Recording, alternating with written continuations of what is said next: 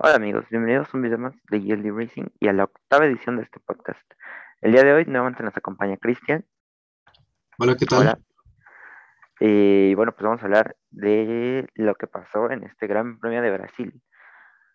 Eh, pues bueno, un, un gran premio interesante, un- una carrera pues alocada, un, no, no solo quiero centrarme en la carrera, pero, pero fue en sí fue un gran premio interesante, con muchas dudas, con muchas cosas. ¿Cómo lo viste, Cristian? Sí, eh, muy, un gran premio muy intenso. eh, desde el inicio, comenzando ya, o sea, desde las prácticas, uno empezaba a ver que a lo mejor podría estar, bueno, desde antes de empezar el gran premio, ¿no? Teníamos la idea de que a lo mejor podía ser que Red Bull tuviera más dominio en esta carrera, porque pues se le adaptaba más a las condiciones del coche, dadas otras condiciones, aerodinámica era mejor la de Red Bull, el motor pues aquí no importaba tanto. Y pues vemos que en prácticas, pues que a lo mejor ya comienza a notarse que no va a ser tanto así, o sea que realmente la distancia no es mucha y que pues pensábamos que a lo mejor Red Bull no estaba abriendo completamente el grifo, estaba guardándose ahí un poco de tiempo, la sorpresa, y pues al final la sorpresa no vino de ese lado. Eh, eso, es- eso estuvo, estuvo bastante reflejado en la clasificación, que pues realmente los Mercedes eh, en esta ocasión sí le iban a dar muchísima más batalla y pues la verdad se me hizo un gran premio muy interesante y que refleja realmente el, pues que, que Mercedes no, no está derribado y que estos últimos tres grandes premios, o sea, desde México, Estados Unidos y Turquía y que el Red Bull haya ganado más puntos y que Red Bull a lo mejor haya hecho más podios, pues no refleja completamente la situación actual. ¿Cómo lo Sí, viste? claro. Eh, pues sí, es muy, muy, muy interesante, la verdad. eh, pues no, no hay que dar por perdido a ningún equipo. Ahorita, bueno, solo salvo los que matemáticamente ya no pueden hacer nada, pero, o sea, los que siguen en pie van a seguir en la lucha hasta Abu Dhabi. Yo, yo creo que así va a ser. De todas formas, el campeón pues, se puede tal vez definir antes, depende de las circunstancias que, que se den. Bueno, antes solamente puede ser eh, o Arabia Saudita, pero sí, este gran premio me parece muy interesante. Hay mucha opinión, mucha polémica, muchos puntos a tocar. Que bueno, vamos a estar eh, recorriendo a lo largo de este podcast, eh, pues esto, ¿no? Eh, principalmente yendo equipo por equipo. Eh, pero antes de comenzar con eso, me gustaría saber una opinión que no es concretamente centrada en un equipo y, y que ahora sí ya la podemos tomar al 100%, y es en el formato de la clasificación sprint. Eh, ya pasaron las tres rondas, eh, pues las tres carreras sprint, las tres carreras post eh, sprint. ¿Qué te parecieron durante todo el año? ¿Cómo las viste? ¿Qué viene para 2022? Sí, eh, pues ya lo hemos comentado un poco en, en el pasado, pero igual ahora va mi opinión un poco actualizada. Creo que es un formato mm, que le puede funcionar, pero que es muy arriesgado eh, el, utilizarlo. Porque, o sea, como que te puede salir un, pues algo interesante, como lo que vimos este fin de semana, que pues a lo mejor se daba más, el, pues porque hay más oportunidad de rebase en el circuito pero como que te puede dar a, a una procesión horrible como lo que llegamos a ver en, en los otros dos grandes premios. O sea que realmente pues adelantar en esos circuitos no es muy sencillo. Bueno, en ninguno es sencillo, pero con estos coches pues es, es muy complicado, pero aún así, eh, o sea, creo que no, no, no sé, es muy arriesgado, al menos en este año, que claro, tenemos que tomar en cuenta que para el año que viene pues no sabemos con qué tan difícil o cómo va a ser el adelantar eh, coches y que a lo mejor puede ser eso que contribuya a que estos formatos se vuelvan más, eh, más interesante o más, pues sí, más eh, padre para la afición en cuanto a adelantamientos y con más sorpresas. Pero pues eso yo creo que para el año siguiente tendríamos que hacer más o menos lo mismo que se hizo ahorita, o sea, dar ciertos grandes premios de prueba, o sea, realmente no tener el formato como algo ya formal, sino como algo que está a una prueba y que tenemos que ver si le gusta a la afición y ver si realmente está contribuyendo con algo, porque pues si no, la verdad es que creo que simplemente va a traer más eh, contratiempos a los equipos en cuanto a que las piezas se van a gastar más, en cuanto a que van a tener que gastar más dinero, o en cuanto a que a lo mejor el, pues el techo presupuestario no va a ser lo suficiente, entonces pues trae otra, otras cuantas cosas, ¿no? Eh, justo como lo veíamos con Alpine y con algunos otros equipos en la cuestión del clutch, que pues lo tienen que cambiar hasta cada cierto kilometraje y pues trae cosas como que pues a lo mejor ya no pueden haber tantas prácticas o que a lo mejor va a ser que los coches tengan, o los ingenieros van a tener que trabajar a marchas forzadas, entre otras cosas. No sé cómo lo veas. ¿Tú crees que sí? Para 2022 ya más formal. Uy, eh, si no estoy viendo exactamente la cámara, estoy buscando una información. Pero yo creo eh, centradamente a que es un, es un cambio, es una novedad. la Fórmula 1 no nació con el sistema Q1, Q2, Q3, ¿no? O sea, es, es una novedad, es una prueba, es, pues es otro formato, ¿no? O sea, a fin de cuentas está para eso y la Fórmula 1 pues para encontrar pues otra solución, un nuevo espectáculo, que es lo que busca y llamar a más, más público en ese aspecto. Eh, entonces yo creo que es un formato novedoso. Como tú dices, es arriesgado y que estén en pruebas, ¿no? Yo después de tres sesiones con este formato, eh, pues sí que en general me gustó. Es otra, es otra perspectiva y hay actividad llamativa a los fanáticos durante los tres días. O sea, eh, creo que eso es lo más interesante. Sin embargo, yo creo que tiene como que sus contratiempos o sus limitantes. Y pongo el ejemplo claro de lo que pasó ayer, sábado. Eh, posterior a que los Red Bull fueron rebasados, sí, los, los Red Bull fueron rebasados, no quisieron arriesgar tanto. Y, y es que creo que es eso, o sea, no van a dar el puntaje de una carrera normal, pero creo que repartir seis puntos entre los tres primeros lugares no es algo por lo que convenga arriesgarse, sabiendo que así va a ser como van a partir el domingo, que es donde se reparten los puntos buenos. Yo creo que es ahí donde está la falla principal, si así puede ser, porque pues porque no vamos a ver espectáculo el sábado, salvo en el inicio, ¿no? O sea, vimos el adelantamiento de botas, la primera diversidad de estrategias en las sprint y que salió con, con, buenos resultados, al menos para los que se arriesgaron. Eh, y pues eso, ¿no? O sea, yo creo que hay que dar un avance en cuestión de los aspectos que pueden llamar más la atención hacia el público, porque si la Fórmula 1 lo que quiere es adelantamientos, pues sí, tal vez es adecuada una carrera o algo por el estilo, pero pensar en cómo adecuar esa carrera. Entonces yo creo que sí, el formato sprint es, es algo bueno, es algo novedoso, es algo pues para atraer al público, que debe seguir en algunos grandes premios, obviamente. Sí, tal vez un poco más, pero con un mejor objetivo. Porque así como lo tenemos actualmente, no es lo más ideal desde mi punto de vista. No sé si quieras agregar algo. Pues sí, o sea, justo creo que, como lo comentabas, o sea, eh, creo que el sprint realmente no, no trae mucho, o sea, porque al fin y al cabo si lo, si lo ves, o sea, pongamos que en, el hecho de que a lo mejor los Red Bull hubieran tenido un poquito más de, ritmo, o sea, realmente ellos en un inicio de la carrera, o sea, en el sprint conservaron, dijeron, no me voy a arriesgar, vamos a conservar y vamos a arriesgar realmente pues en cuando se reparten los puntos, que es el domingo, y pues realmente les funcionó, porque, o sea, si lo ves en las primeras vueltas es Max primero, Checo segundo.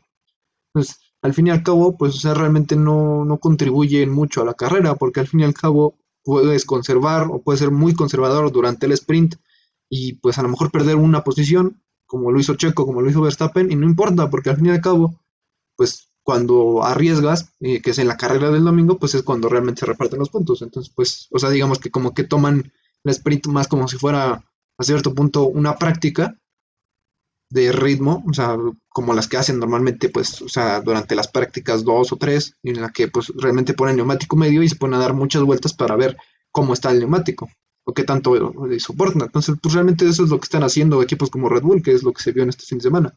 Entonces, pues, realmente no, no le veo, o sea, el, el tomar tanto riesgo. Que a ver, por otro lado, vemos que está Hamilton. Y el caso de Hamilton, es algo importante porque o da la oportunidad de que coches que a lo mejor estaban ya condenados a empezar desde atrás, ahora tengan la oportunidad de revivir. creo que Hamilton igualmente, si hubiera sido último en la carrera del domingo, probablemente lo hubiera ganado igual, pero lo hubiera puesto más interesante.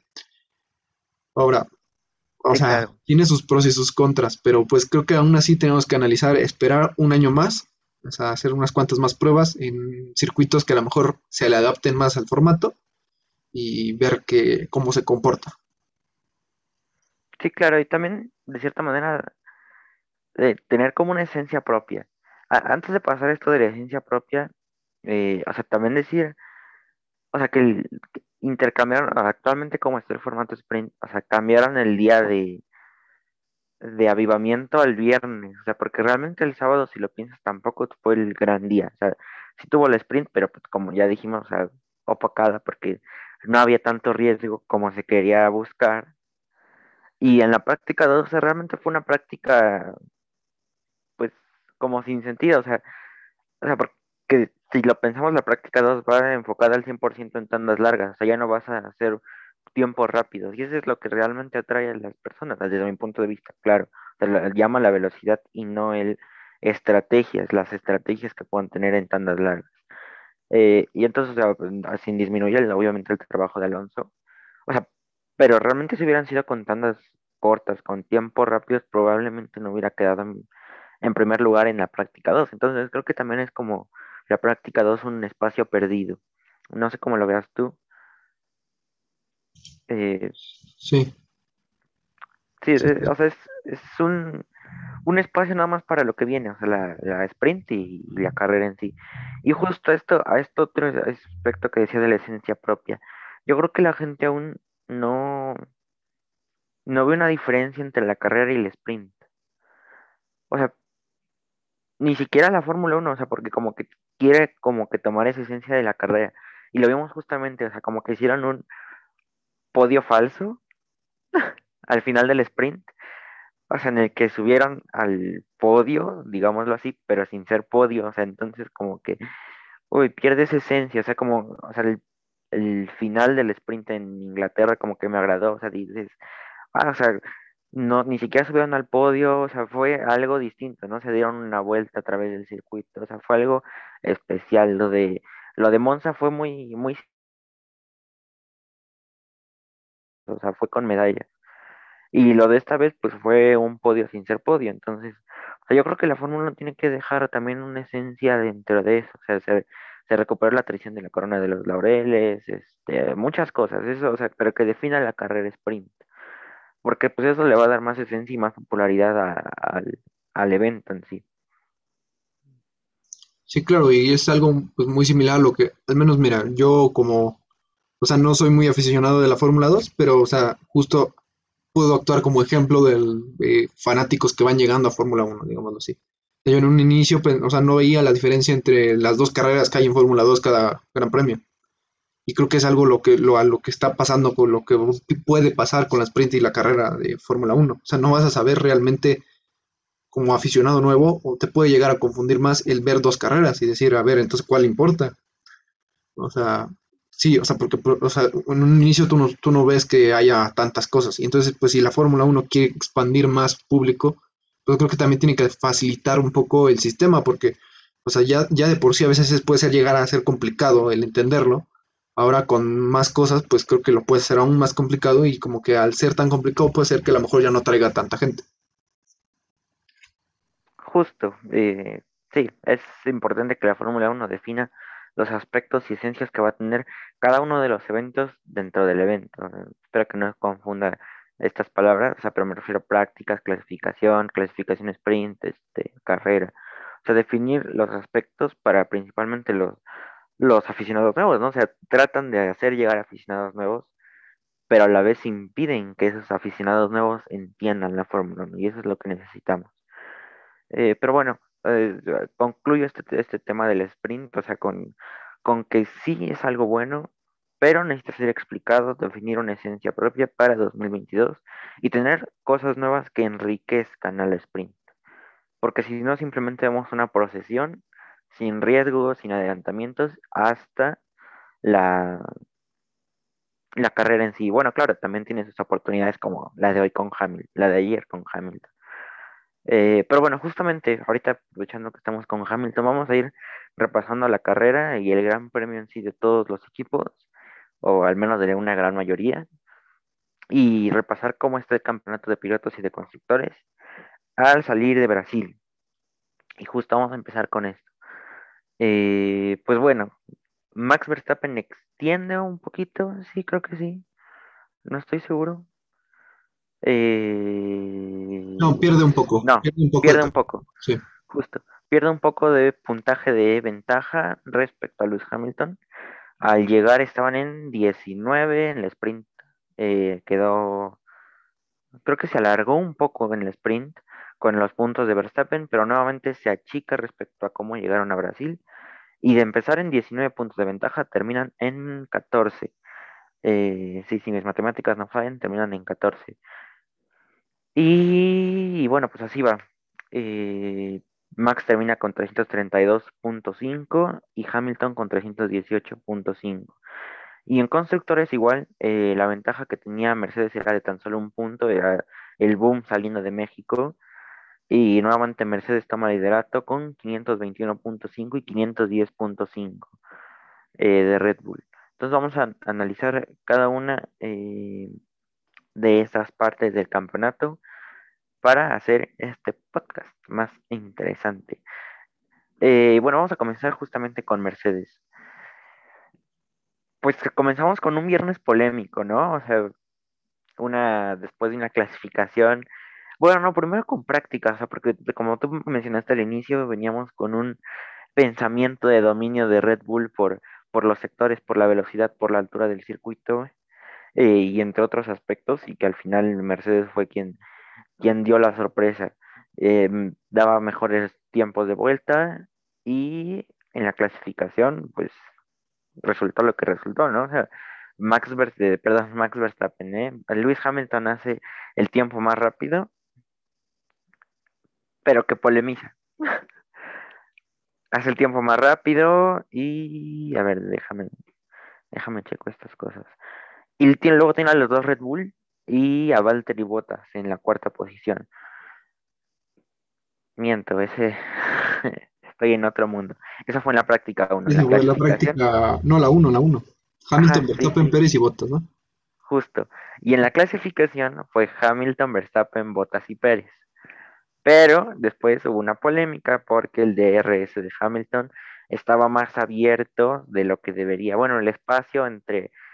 o voy a hace- hacerlo para los que nos escuchan nada más. Es, digamos, está la parte superior del alerón, la parte inferior del alerón y el DRS que está en- entre ambas, entre ambas piezas debe tener cierta apertura y en la de Hamilton lo excedía.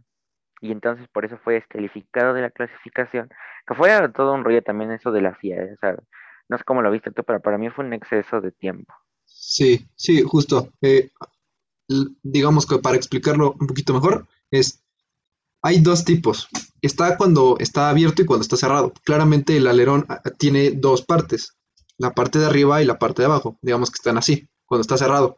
Y cuando se abre se levanta y entonces deja pasar aire, que es lo que hace que vaya, haya menos resistencia y por tanto van más rápido.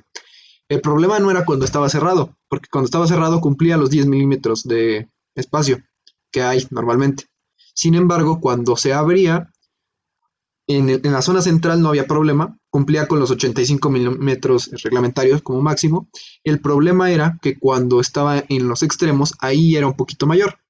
Entonces, para medirlo, lo que utilizan es una ruedita y la empujan con un, eh, una fuerza de 10 newtons, que es más o menos como un kilo. O sea, en la Tierra, digámoslo así. Lo que pesa un kilo en la Tierra, la fuerza que ejerce un kilogramo de masa en la Tierra, debido a la gravedad, esa fuerza es la que le imprimen a la ruedita para que pase. Si se atora, eso significa que es reglamentario. Sin embargo, cuando pasa en los extremos del alerón de, este Hamilton, es entonces que se da que es, eh, es ilegal, digámoslo así. Que lo que explica en la ficha de, de la FIA o en el reporte es que realmente no es una cosa de que lo hayan hecho ilegalmente a propósito, sino que es una cosa de, mm, podríamos decirlo que está mal hecho de fábrica, o sea, porque realmente los otros alerones que tenía de repuesto este, Mercedes, incluyendo el alerón que tenía botas, era legal. Esos era, los comprobaban y eran totalmente legales, no tenía ningún problema. Sin embargo, este alerón en específico tenía ese problema de que era un poquito más ancho o el espacio cuando estaba abierto. Entonces realmente pues podríamos decir que es pues un mal diseño de fábrica o un... Sí, mm, pues estaba mal hecho el alerón. Entonces realmente pues fue una mala jugada que le pasaron a Hamilton de parte de la fábrica, que en efecto hace que vaya un poco más rápido. Que aún así pues creyendo que a lo mejor pudo haber sido eso, aún así Hamilton tenía un ritmo que no era pues, normal. Y eso se debía más a otra cosa que, ingenieril, que era el motor, que como sabemos, penalizó por él, cambió la unidad de combustión interna, entonces hizo que pueda ir más rápido y que aproximadamente dicen eh, entre la unidad nueva y la unidad vieja hay 0.5 segundos de diferencia de rendimiento en, una unidad de potencia Mercedes, claro. Y para la de Honda puede ser alrededor de tres décimas. Entonces, realmente ahí la diferencia de por qué Hamilton en las rectas volaba durante este gran premio a comparación de, pues, Botas o de los Red Bull. Y pues esa es la explicación rápida. Em, y pues sí, o sea, en cuanto a lo que decías de que se excedió un poco la FIA, yo no entendí la verdad qué tanto estaban haciendo. O sea, no, no me explico qué tanto, o sea, no entiendo el por qué hacer esperar tanto a los de Mercedes. Entiendo yo que se hizo pues bastantes cosas, incluyendo por ahí, creo que leí que, ah, bueno, sí, lo de Verstappen, que lo tocó, entonces se hizo ahí como que pues Mercedes dijo, ah, pues, aquí puedo aprovecharme, pero pues no. La FIA les dijo que no, que aún así, o sea, que una persona no puede dañar un alerón. Entonces el punto es que al fin y al cabo multaron a Verstappen y bueno, tuvieron que descalificar por el reglamento a Luis Hamilton de su tiempo de clasificación. Y me parece, no sé si de la práctica uno, de la práctica uno no, pero sí de la clasificación aparece este, descalificado. Y pues e, e, eso es básicamente lo que sucedió. Y creo que sí es un, No sé qué hace la FIA, la verdad. Yo creo que están, no sé, en otro mundo. O sea, entiendo yo que se tienen que hacer pruebas, pero no sé si toda la noche. O sea, porque por lo que entendí, por lo que se vio es que aparecer los mecánicos de Mercedes estuvieron toda la noche trabajando, bueno, o intentando arreglar este problema, pero pues es que la verdad es que los de la FIA no sé dónde estaban o qué tanto estaban haciendo, porque pues no se explica. No sé qué opines. Sí, claro, o sea, eh, volviendo al tema del alerón rápidamente, y ahorita regreso con la FIA, espero no se escuche eh, ese sonido, pero bueno, eh, eh, la parte de Hamilton de este alerón, o sea, el, motor, el alerón, o sea, fue todo un lío y, se veía para, para ser, hacer francos, o sea, al, inicio o antes de, la carrera de, sprint y todo esto, el, título ideal para el podcast era un, un golpe al campeonato, ¿no? O sea, porque era la noticia, el boom, el la pérdida de Hamilton en el campeonato, ¿no? O sea, la, sanción que tenía de cinco puestos en carrera el domingo, pues se, veía como ah, cualquier cosa, ¿no? O sea, ¿qué podía pasar? Si quedaba primero, pues salía sexto y, listo. Y ahora te voy a pasar a tocar otro tema similar que estuve pensando. Eh, sin embargo, después de la descalificación que, ah, que ahorita vemos, eh, el, título era ese, o sea, un golpe en el campeonato, era, era un movimiento duro, o sea, yo no tenía tanta esperanza en que Hamilton en el sprint pudiera avanzar 15 lugares y, que ya no fuera tan, tan doloroso, incluso hoy, o sea, no creí que en dos vueltas ya estuviera en, quinto o peleando por el podio, o sea, era una cosa impresionante, la verdad, mis respetos para Hamilton y que se los merece, ¿no? y después el título cambia a un golpe sin dolor, porque ya, o sea, no, o sea, tanto, tanta sanción, tanto tiempo, tanto para que quedara primero y como si nada hubiera pasado. O sea, alguien que no vio la carrera, bien puede decir que no pasó nada. Pero, pues aquí volviendo a esto de la FIA, o sea, como tú dices, es mucho tiempo perdido. O sea, yo creo que la FIA debe tener ya un reglamento, porque de hecho lo tiene, un reglamento y decidir y decidir en el momento y punto. O sea, lo hizo con Vettel en Hungría, tardaron que una hora, dos horas y dictaminaron descalificado y punto. No hay, no hay otra cosa. Hubo apelaciones de Aston Martin, pero que fueron rechazadas prácticamente al instante y, y que, o sea, no entiendo el por qué. O sea, primero que nada, una tontería volada de Mercedes, el que Max Verstappen por tocarlo ya dobló el alerón y hizo muchas cosas contra un objeto de fibra de carbono. Entonces fue un- un- una tontería desde mi punto de vista ese argumento de Mercedes. Entonces, muy, muy sin sentido. Y, y bueno, o sea, la FIA yo creo que se tardó demasiado tiempo, o sea, casi, ¿qué fueron? Como 22 23 horas casi. O sea, porque terminó la práctica 2 pasó como una hora más para que dijeran, se sanciona, o sea, mu- muy loco. O sea, mucho, mucha revuelta, o sea, Verstappen por todos. Bueno, o sea, a mí se me hace una sanción, perdón, un, una, un reg- una regla tonta, ¿no? O sea, porque por tocar un, un monoplaza ajeno o incluso el, tuyo, no sé si aplica con el tuyo, pero, o sea, ya cincuenta mil euros, bah, bueno, para nosotros se nos hace caro. Qué bueno que no, que no estamos ahí, porque si lo tocáramos sería muy doloroso eh, perder dinero que no tenemos. Pero, eh, o sea, es como que si ya está la, la regla, pues aplícala y punto. O sea, que o sea, no, entiendo el por qué, digamos, exagerar el tiempo. O sea, pasaron 22 23 más o menos horas para dictaminar una sanción económica a Verstappen y descalificación a Hamilton. O sea, una completa volada. Y bueno, ahora sí, regresando al punto de Hamilton y, a los equipos.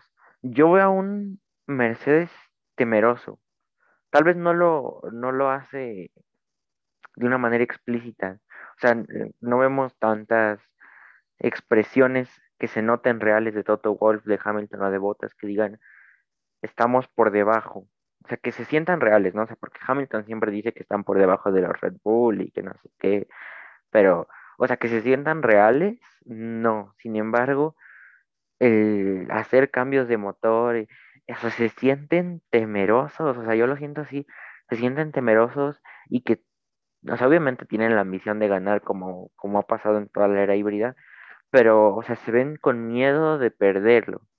O sea, desde el punto de vista en que cuando cambió Hamilton, sin contar esta vez, creo que cambió en, en Turquía, me parece, cambió partes del motor y lo vuelve a hacer carreras después sin tener algún daño. O sea, se descubrió algo en México, ¿no? O sea, que tuvieron daños en una parte, o sea, pero, o sea, se ven también, o sea, temerosos en ese aspecto, o sea, de que como el decir, si no cambia el motor voy a perder.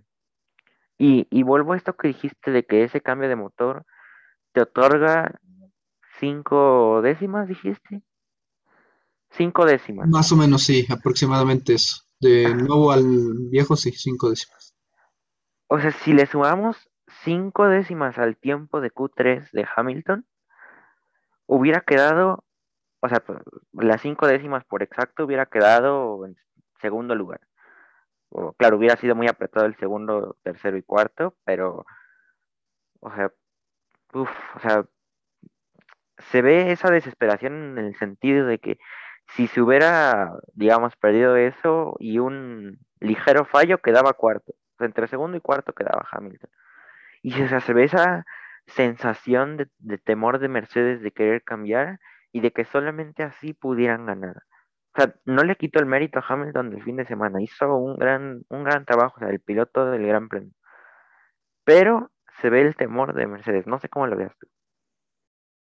Sí, bueno, rápido menciono, hasta hizo una broma Sebastián Vettel sobre esto, sobre el hecho del alerón, que por ahí eh, salió un meme en el que, bueno, al parecer lo dijo al final de, me parece que fue el sprint, eh, al final del sprint, eh, que menciona Vettel que iba a tocar el, el alerón trasero y le dicen que su ingeniero le dice que no, que no lo voy a tocar, que es muy caro. Y luego dice, voy, bueno, voy a intentar con el delantero, en una de esas solamente son 25 mil. Este, bueno, nada, un chiste ahí que se mandó de tío, como siempre, pero que son graciosos.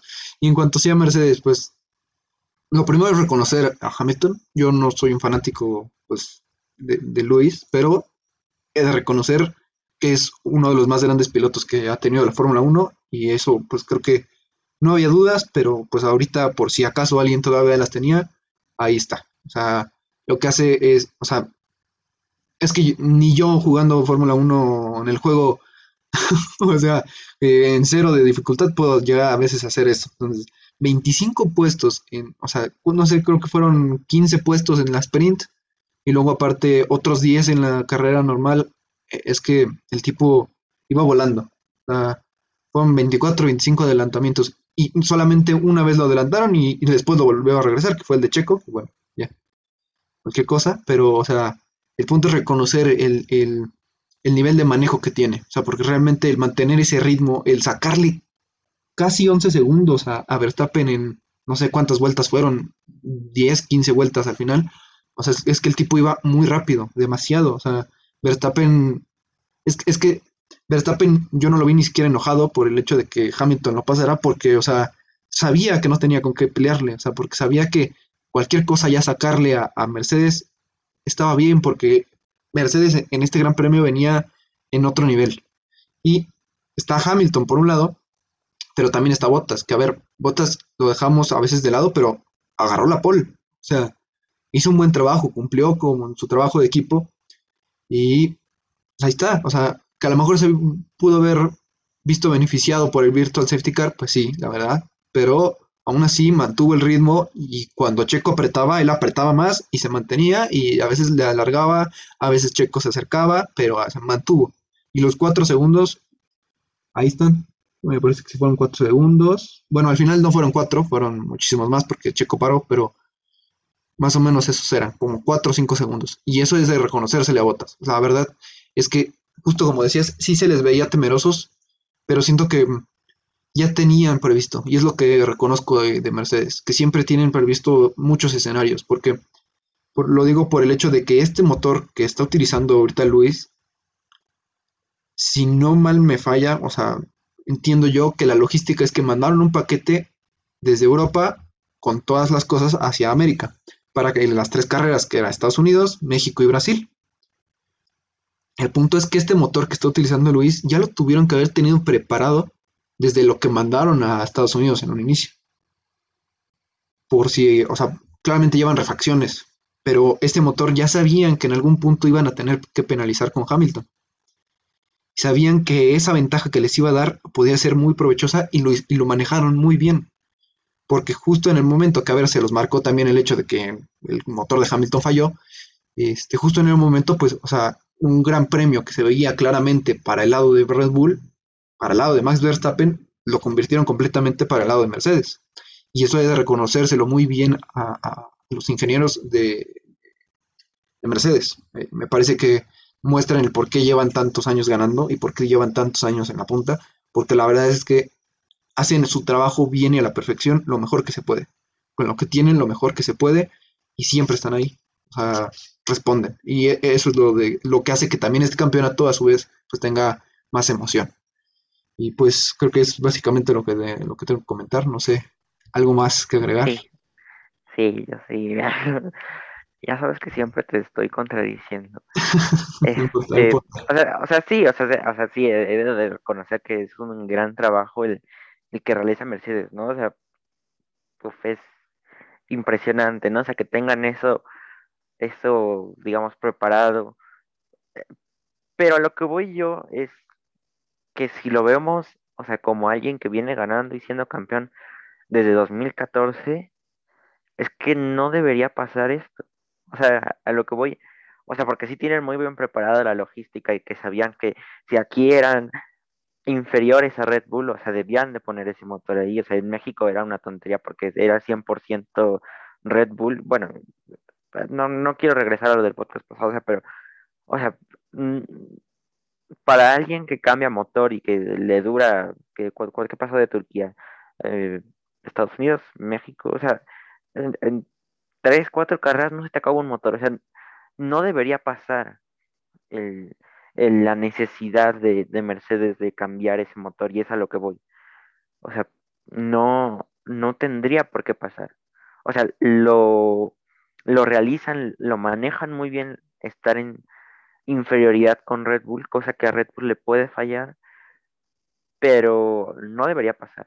Es, ese es mi punto, la, temerosidad de Mercedes de, de aplicar componentes cuando tal vez no deberían, o sea, porque el motor de Turquía era para tal vez cambiarlo o tal vez ya no cambiarlo en el, en el resto de la temporada. Es, es lo que noto de, de la temerosidad de Mercedes, de, de la necesidad de cambiar un motor.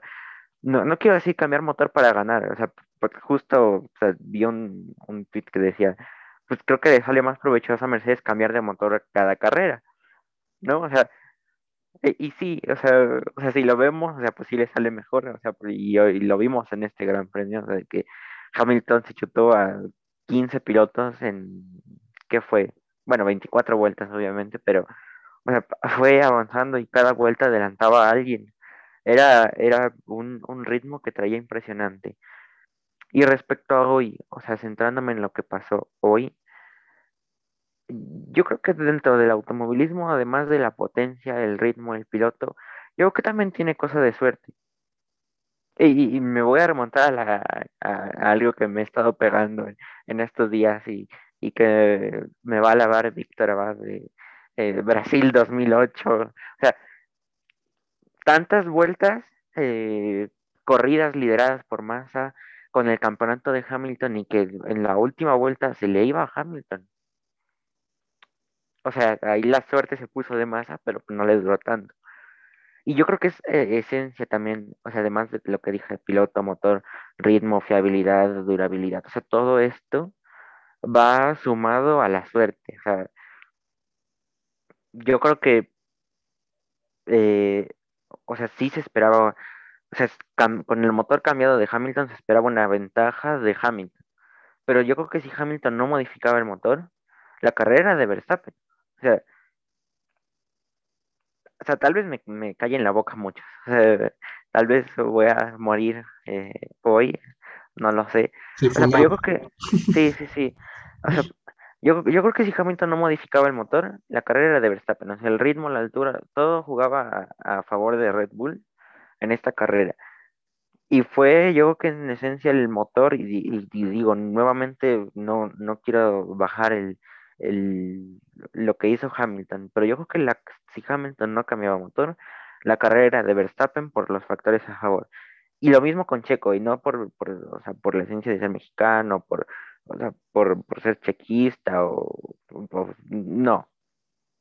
Pero yo creo que también la suerte jugó a favor de Bottas o sea, también tenía ritmo, o sea, pero desde el sprint, o sea, si, si Mercedes no lo pone con, con suaves, yo creo que tampoco pasa Verstappen, ni lo mismo con, con Checo, ¿no? O sea, si Sainz no tenía suaves, o si Checo tenía suaves, o sea, Checo permanecía por delante, o sea, y lo vimos hoy, y nuevamente volvemos a lo del sprint, o sea, no iba a haber riesgos mayores de parte de los pilotos, pero o sea, ah, no sé, o sea, digo que la suerte del, del Virtual Safety Car, ¿sabes? Es algo que no podemos saber, ¿no? O sea, y si no hubiera habido Virtual Safety Car, pues probablemente Bottas lo pasaba a las dos vueltas siguientes porque, porque tenía mejor ritmo, o sea, por, por cualquier cosa, pero yo creo que tal vez hubiera habido más pelea y, y, y sin embargo fue la suerte del momento, ¿no? Y bien por Bottas, le pudo haber pasado a cualquier piloto. O sea, pero yo creo que en parte o sea, sí hubo suerte y sí hubo factores que pusieron a Mercedes por delante y que, y que ya veremos cómo se desarrolla. O sea, pero sí algo que tam- también tener en cuenta es, es la, la distancia entre los motores, ¿no? O sea, justo te lo comentaba antes de grabar esto. Eh, o sea, el motor de Hamilton se puso en Brasil, el de Bottas se puso en México. Sí, sí fue en México. No, Estados Unidos. Estados Unidos, cierto. O sea, tiene dos carreras y cero de distancia. Y la de los Red Bull, Checo la puso en Zandvoort, o sea, ¿qué fueron? ¿Cuántas carreras pasaron? Eh, Italia, bueno, Zandvoort, Italia, Rusia, Turquía, Estados Unidos, México, o sea, esta era su séptima carrera. Y la de Max lo puso en Turquía, si no mal recuerdo. El, no, Rusia. Max, Rusia Rusia. fue, Max, lo puso en Rusia, o sea, pasó Rusia, Turquía, Estados Unidos, México y Brasil. O sea, esta era su quinta carrera. O sea, o sea, había muchos factores que pusieron a Mercedes por delante.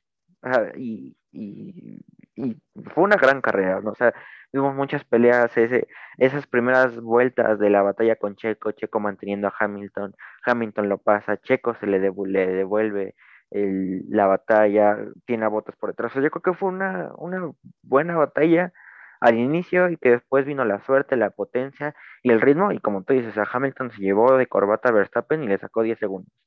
Y, algo que también quiero destacar de Verstappen es ese, el que como piloto, o sea, obviamente tanto Hamilton como Verstappen tienen la ambición de ganar y de ser el, ya sea o primera vez campeón o, el ocho veces campeón. Los dos tienen la ambición por igual. Sin embargo, yo creo que algo que, que destacar de Verstappen es que sabe reconocer y sabe perder. O sea, porque Hamilton, o sea, aunque lo reconoce y puede decir en entrevistas bien por Verstappen, felicidades, pero está que se lo lleva. O sea, bueno, no dudo que Verstappen también, pero al menos su cómo lo expresa es distinto. Y, y eso es algo que tiene Verstappen, que a pesar, o sea, de todo, tiene templanza y ha madurado respecto a su inicio en 2016, o sea, 2015. O sea, hay, hay un... Está polarizado eso, cómo reaccionan y quedan en segundo lugar. Es, eh, o sea, son muchas cosas y, no quiero verme muy, muy anti-Hamilton, muy anti-Mercedes. Tal vez sí lo suene así, pero no me quiero ver así. Eh, ¿Qué opinas tú de todo este largo discurso, esta Biblia que me acabo de aventar? Sí, eh, hablando de, o sea, en cuanto a, a, Mercedes, no creo que juegue tanto el lado de la suerte, o sea, es una suerte que se han generado ellos. Porque justo como lo mencionas, lo de los motores y la potencia, pues realmente es cosa de que ellos realmente, pues hasta ahorita se aguantaron y hasta ahorita penalizaron otra vez. O sea, fin y al cabo, pues es algo que se generaron ellos. Y en cuanto, o sea, el único, el único punto donde realmente veo una suerte es en el safety car. O sea, porque realmente pues no es algo que controle. Pero en cuanto a lo demás, creo que sí, realmente Mercedes, yo sí le doy el reconocimiento de que Mercedes ha hecho un mejor trabajo en cuanto a la gestión. No sé si a lo mejor en gestiones durante carrera, pero en gestión, mejor creo. No sé. Sí, eh, déjame decir algo, otra cosa. Y, y creo que aquí sí es punto negativo para Red Bull o sea, las estrategias de hoy estuvieron muy dispersas, muy variadas y, desde mi punto de vista un tanto erróneas. O sea, eh, no sé cómo decirlo al 100%. O sea, lo que sabíamos de hoy era que la estrategia era aplicar undercuts. Así, o sea, porque aplicar overcuts por la, por lo corto del circuito y eso, o sea, te generaba tráfico, te, o sea, muchas situaciones. Y entonces la, estrategia de, de esta carrera, hacer undercuts. Y cosa que Mercedes lo hizo muy bien al principio y Red Bull, pues hasta cierto punto le salió efectivo. O sea, pero también Verstappen perdió potencia por, por las ruedas, o sea, al, final no tenía con qué batallarle y también por eso, pues pásale, o sea, obviamente no va a ser así como pásale sin, sin batalla, pero, o sea, no tenía con qué pelearle Verstappen, o sea, yo creo que la estrategia de Red Bull sí salió bien el, undercut, pero momentáneo. Ya para el final fue un desastre al, al final.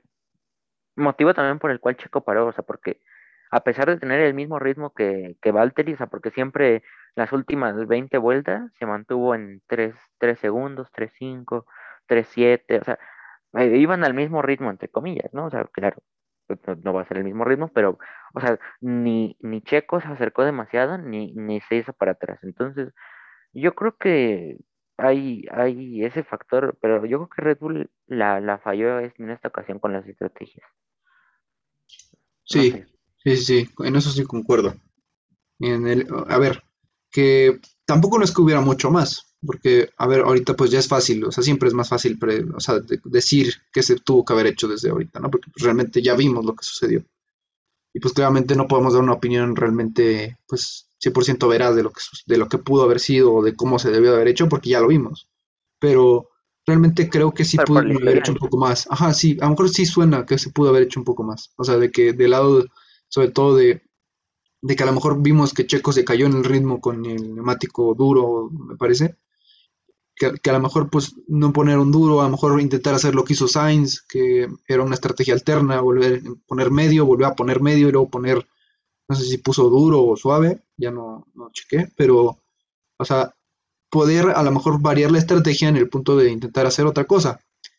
Que, ajá, justo a lo mejor con la estrategia de Sainz pudiste haber hecho el undercut antes, pues parabas antes en el medio y luego volvías a parar con el, por el suave, que al final al cabo creo que Checo terminó haciendo esto porque pues terminó poniendo el suave.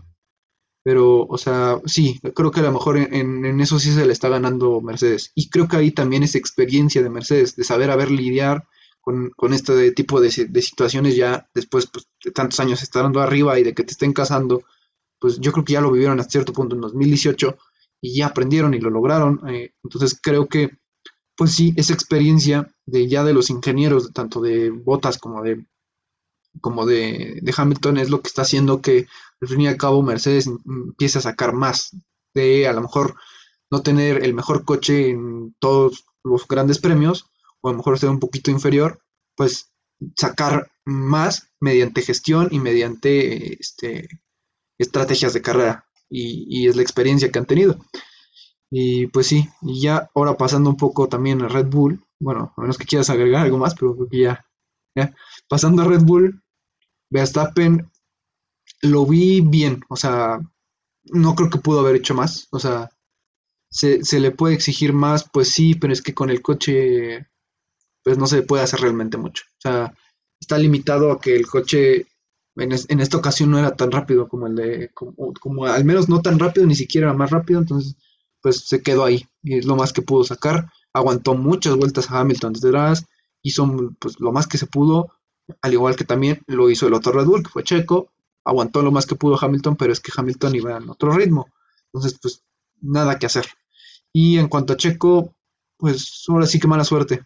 Mm, no, o sea, no, no, no hizo nada malo, eh, cumplió con su papel de equipo, intentar luchar con Hamilton para pararlo y esperar a que Verstappen se alejara.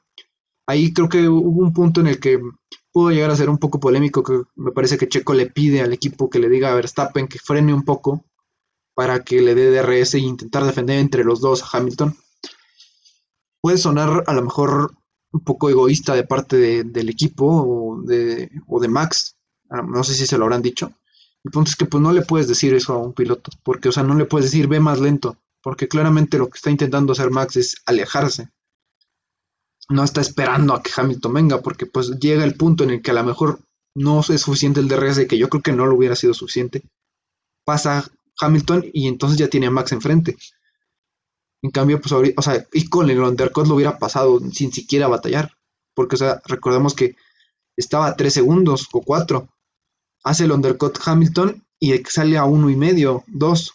Entonces, pues realmente lo funcionó el undercut que después se lo regresa, pero, o sea, toda esa batalla que hubo desde la vuelta, o sea, desde que pasa Checo y en adelante hasta que lo pasa Verstappen, Hamilton, pues realmente todo ese pedazo es, pues a lo mejor espectáculo que nos dio, sí, pero además es como que esperanza en que a lo mejor pudo haber sido que lo aguantara más tiempo Hamilton. Digo, Verstappen a Hamilton. Entonces, pues creo que al fin y al cabo fue una buena decisión del equipo y pues, o sea, como dice Horner, creo que sí, simplemente fue un, intentar disminuir lo máximo o contener el, el, daño que, que, les pudo haber causado Mercedes con el rendimiento del coche de Hamilton. No sé cómo lo viste. Sí, justo, y ya para cerrar con los punteros, yo, yo, o sea, ya quiero dejar de criticarlos. Ya, yo por eso, o quiero también cerrar destacando el trabajo de los cuatro punteros, o sea, porque creo que los cuatro hicieron su máximo con lo que podían, dieron lo que podían, con suerte, con con mejor motor, con, men con menos motor, con estrategias. Los cuatro hicieron lo máximo que pudieron, o sea, desde, desde el sábado, o sea, fuera, es que no quiero repetir lo del sprint, o sea, no iba a haber riesgos, Bottas lo tomó al inicio, Checo lo tomó al inicio, Hamilton, pues obviamente se sobre arriesgó, pero con un gran resultado. Pero yo creo que los cuatro hicieron un gran trabajo en todo el fin de semana. O sea, Hamilton recuperando las veintitantas posiciones de toda la parrilla. Eh, Verstappen, o sea, con el motor que trae ya de, de carreras, con una estrategia que tal vez no salió tan efectiva, pero pues dio el máximo, batalló. Sí se equivocó tal vez al pasarse de frenada, cuando fue que, pre, que pensábamos que sí iba a ser la maldición del sprint, eh, nuevamente chocándose los, los punteros eh, no pasó, luego ah, moviéndose tres veces en recta, pero a pesar de esos eh, pequeños errores, que bueno, eh, se pueden ver grandes errores, Yo creo que hizo un, un gran trabajo, o sea, porque tenía prácticamente casi todo en contra. O sea, un motor en contra de Hamilton, más carreras de viejo. Una estrategia que no salió tal vez la más adecuada y sin embargo estuvo ahí batallando y dando espectáculo. Entonces salió bien y haciendo podio. Botas eh, hizo la pole, ya con eso, y, y se mantuvo, ¿no? O sea, tuvo su toque de suerte o mala de Checo pero, pero hizo, hizo un buen trabajo y Checo también, o sea, yo creo que estuvo ahí, como tú dices, no cometió errores, tuvo mala suerte, vino el Virtual Safety Car y pues ya no había, por así que con quién batallar, Bota salió segundos adelante y pues, pues ya era simplemente alcanzarlo y mantuvo el ritmo. Que si hubiera estado perdiendo y encontrarse con el ritmo de los Ferrari, uff, hasta ahí te diría que sí, Checo pues no tuvo, no, no fue la mejor carrera, pero Checo estuvo en ritmo, salvo con su segundo stint, que perdió ritmo y que por eso lo pasó Hamilton, creo. Bueno, o sea, por eso hay otros factores. Pero, o sea, yo creo que fue un fin de semana espectacular de los cuatro pilotos punteros. Y ahora sí pasamos, no sé cuánto ya llevemos, yo creo que ya hicimos fácil una media hora o más. Sí, yo creo que ya un poquito más de media hora. Creo que ya fue suficiente sobre hoy, sobre los punteros. Ya, esto es todo. esto es todo por hoy. Ya se hacen dos partes. Vamos a cosas ah. más interesantes. sí, bien, viene. la parte de atrás. Sí, sí, sí. Eh, bueno, ni tan atrás. Viene el duelo, el, el, el segundo duelo de, de, pues por el último escalón del podio de constructores, que yo creo que ya está decidido. O sea, ya tener 31 eh, puntos por delante, eh, o sea, de que, bueno, cualquier cosa puede pasar, ¿no? O sea, no, nunca hay que dar por muerto un equipo. Pero yo creo que Ferrari no va a decaer y va a ser difícil que McLaren se levante, porque vienen circuitos muy similares, o sea, con, con aerodinámicas, pues que podrían tender hacia un, hacia un equipo u otro, y yo creo que en el duelo Ferrari-McLaren gana Ferrari, pero yo ya hablé mucho el día de hoy. Habla tú. Sí, pues Leclerc y Sainz me, es increíble lo que hace esa dupla, de verdad.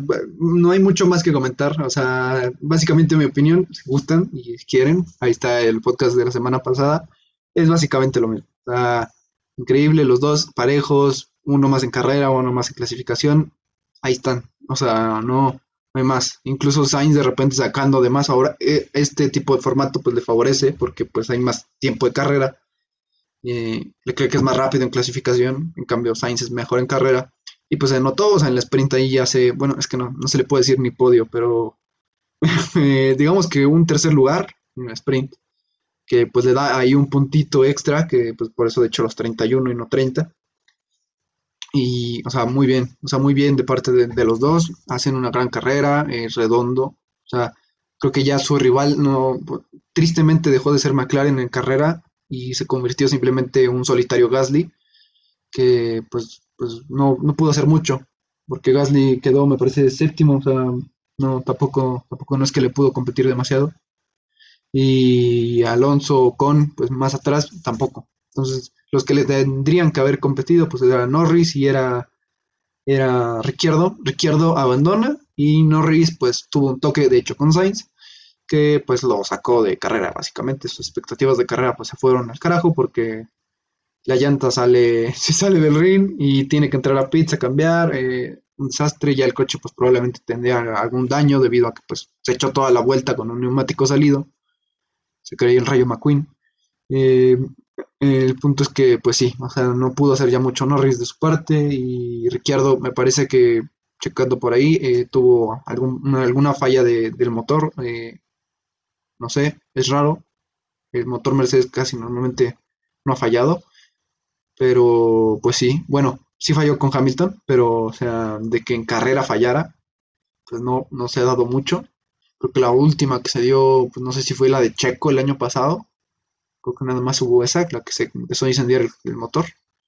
Pero de ahí en fuera, pues no, realmente no, no tiene problemas. Pues el punto es que en el la de Lance. la de Lance y bueno, punto es que perdió poder, eh, o sea, el motor, o sea, empezó a frenarse, no empezaba a dar la potencia necesaria. Y pues lo tuvieron que retirar para intentar ver si se puede salvar algo de la unidad y no, pues no fastidiar las demás partes del motor eléctrico. que al parecer fue un, un fallo en el motor de, combustión interna. Y pues sí, en eso se resume en que creo que, sí, como dices, creo que ya se ve muy complicado el hecho de que Ferrari vaya, perdón, McLaren vaya a alcanzar a Ferrari. Todo puede pasar, pero la verdad es que estos dos Ferraris no los veo ya decayendo.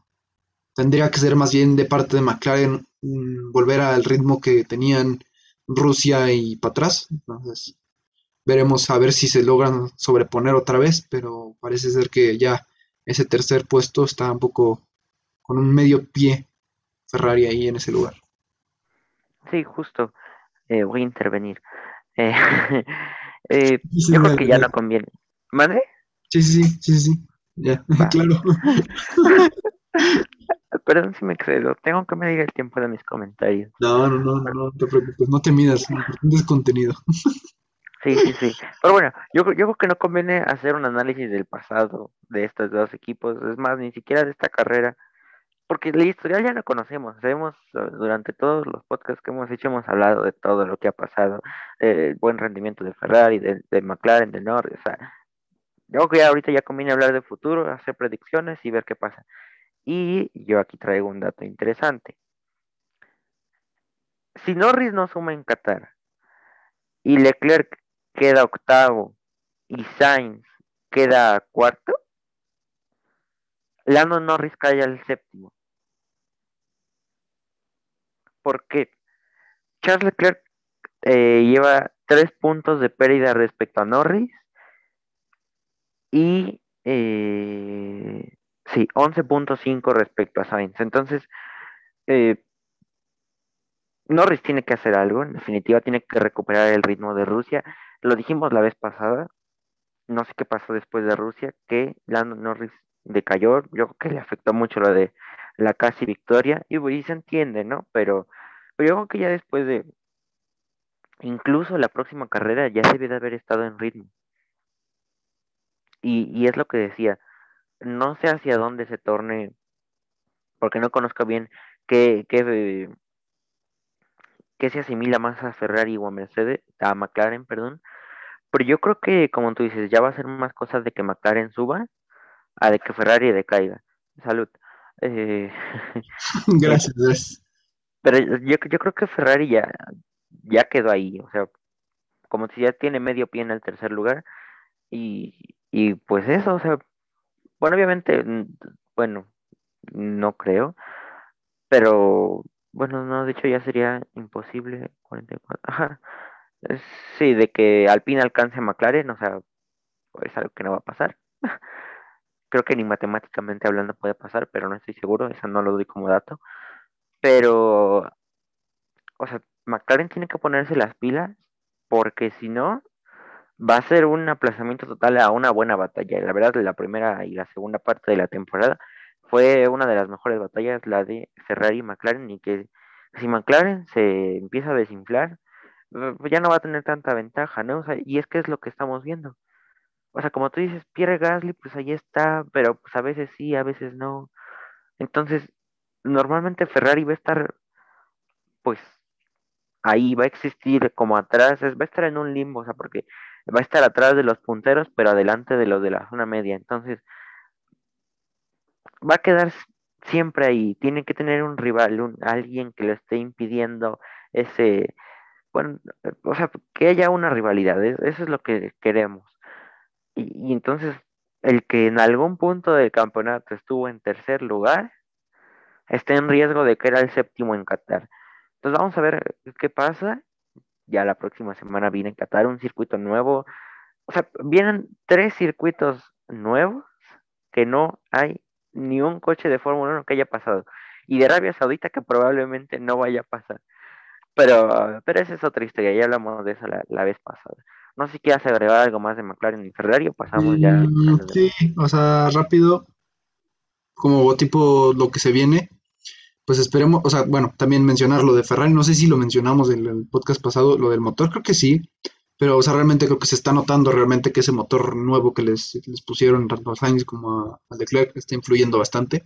Sí, se les nota muchísima más potencia, lo vimos en el sprint sobre todo, que realmente, a ver, sí, trae un neumático más blando, una gama más, blanda del neumático, pero aún así, o sea, estaban al nivel de Red Bull en cuanto a que, pues, o sea, ya no es tanta la diferencia en cuanto a las rectas, claro.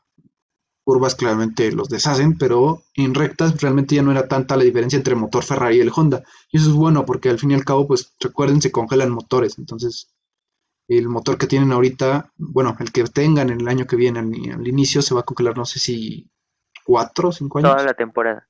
Ah, bueno, sí. Sí. Ajá. O sea, que es un volado, ¿no? Sí, o sea, va a pasar lo que pasó en 2010, eh, se congelaron los motores y que pues por eso también el hecho de que Red Bull en ese entonces tenía pues el mejor motor porque el motor Renault era el mejor.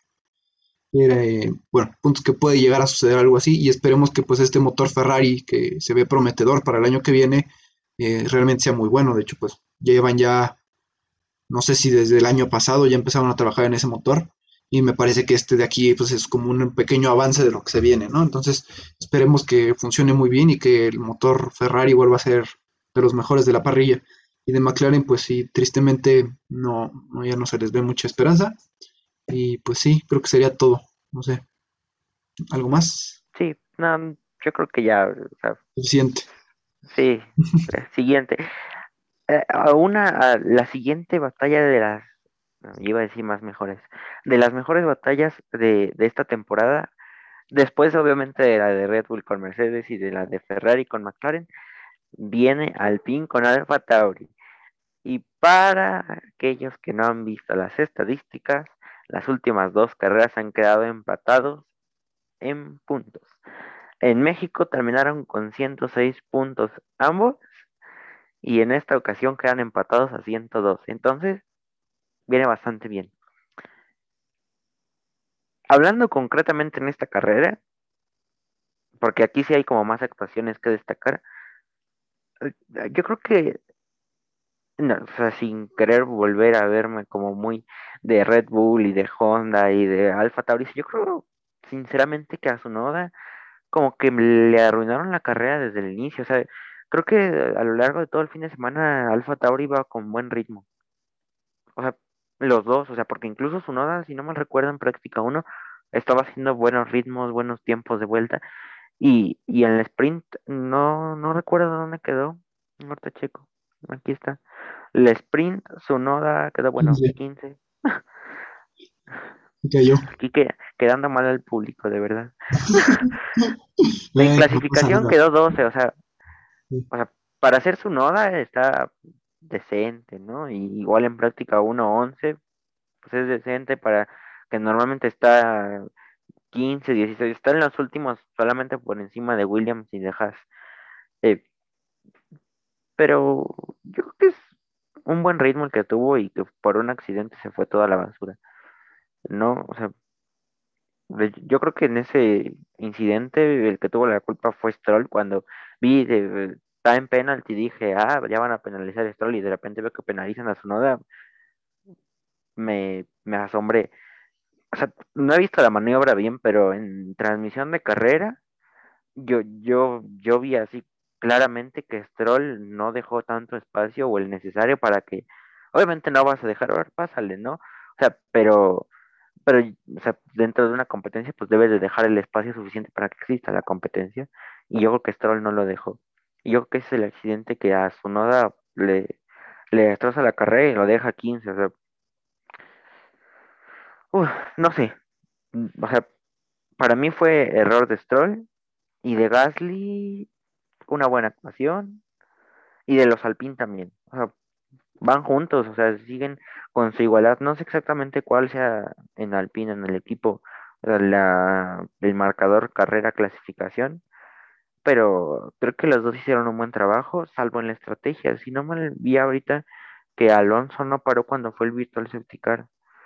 Entonces, eh, y tuvo la oportunidad, creo que ahí fue, si es que pasó, una oportunidad desaprovechada pero pues que aún así le salió hasta cierta manera efectivo, porque terminaron con seis puntos. Entonces, para que haya carreras en las que no pasa y que no hacen tan buenos resultados, creo que este es un. Salen de Brasil con, con un gran resultado sumando a ambos pilotos.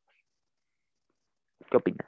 Sí, eh, Alpine, muy, muy bueno estos últimos dos grandes premios. Eh, se les veía que se habían caído en ritmo. En Estados Unidos yo creo que pues tocaron un poco fondo, pero ya últimamente como que empezaron a tomar un poquito más de, de ritmo.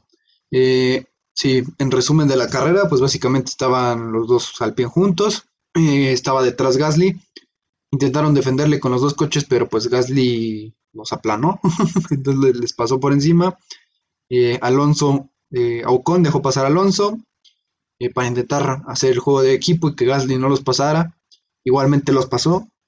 Entonces que al final pues terminó devolviéndole la posición a Alonso Ocon para lo mismo, algo parecido a lo que pasó con Ferrari el fin de semana pasado en México. Aquí. y pues sí, o sea, se les ve bastante bien a los Alpine. Creo que eh, se va a de definir debido a que, a que justo a su noda. O sea, el punto débil de Alfa Tauri es su noda. y, y, a ver, creo que el punto también, no sé, hablamos de él en el podcast pasado.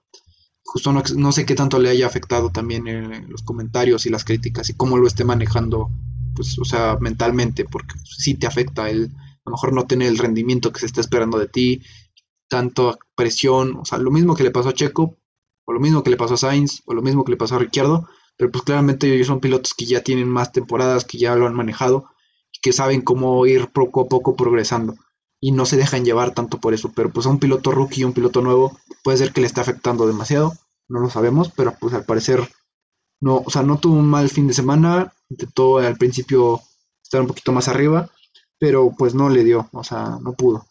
Y luego con el choque, pues todavía peor.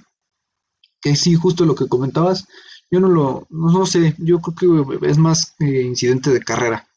O sea, lo veo más como un incidente de carrera en el que creo que, o sea, los dos fueron a, o sea, no, buscando el toque, sino que simplemente se dio, o sea, nada que hacer por parte de los dos. O sea, parecido a lo que pasó con Kimi y con Mick Schumacher, o sea, se tocan, que ahorita lo comentamos, pero pues, o sea, no, no es que realmente alguno de los dos vaya buscando tocarse, o sea, bueno, tampoco ellos, nadie va buscando tocarse.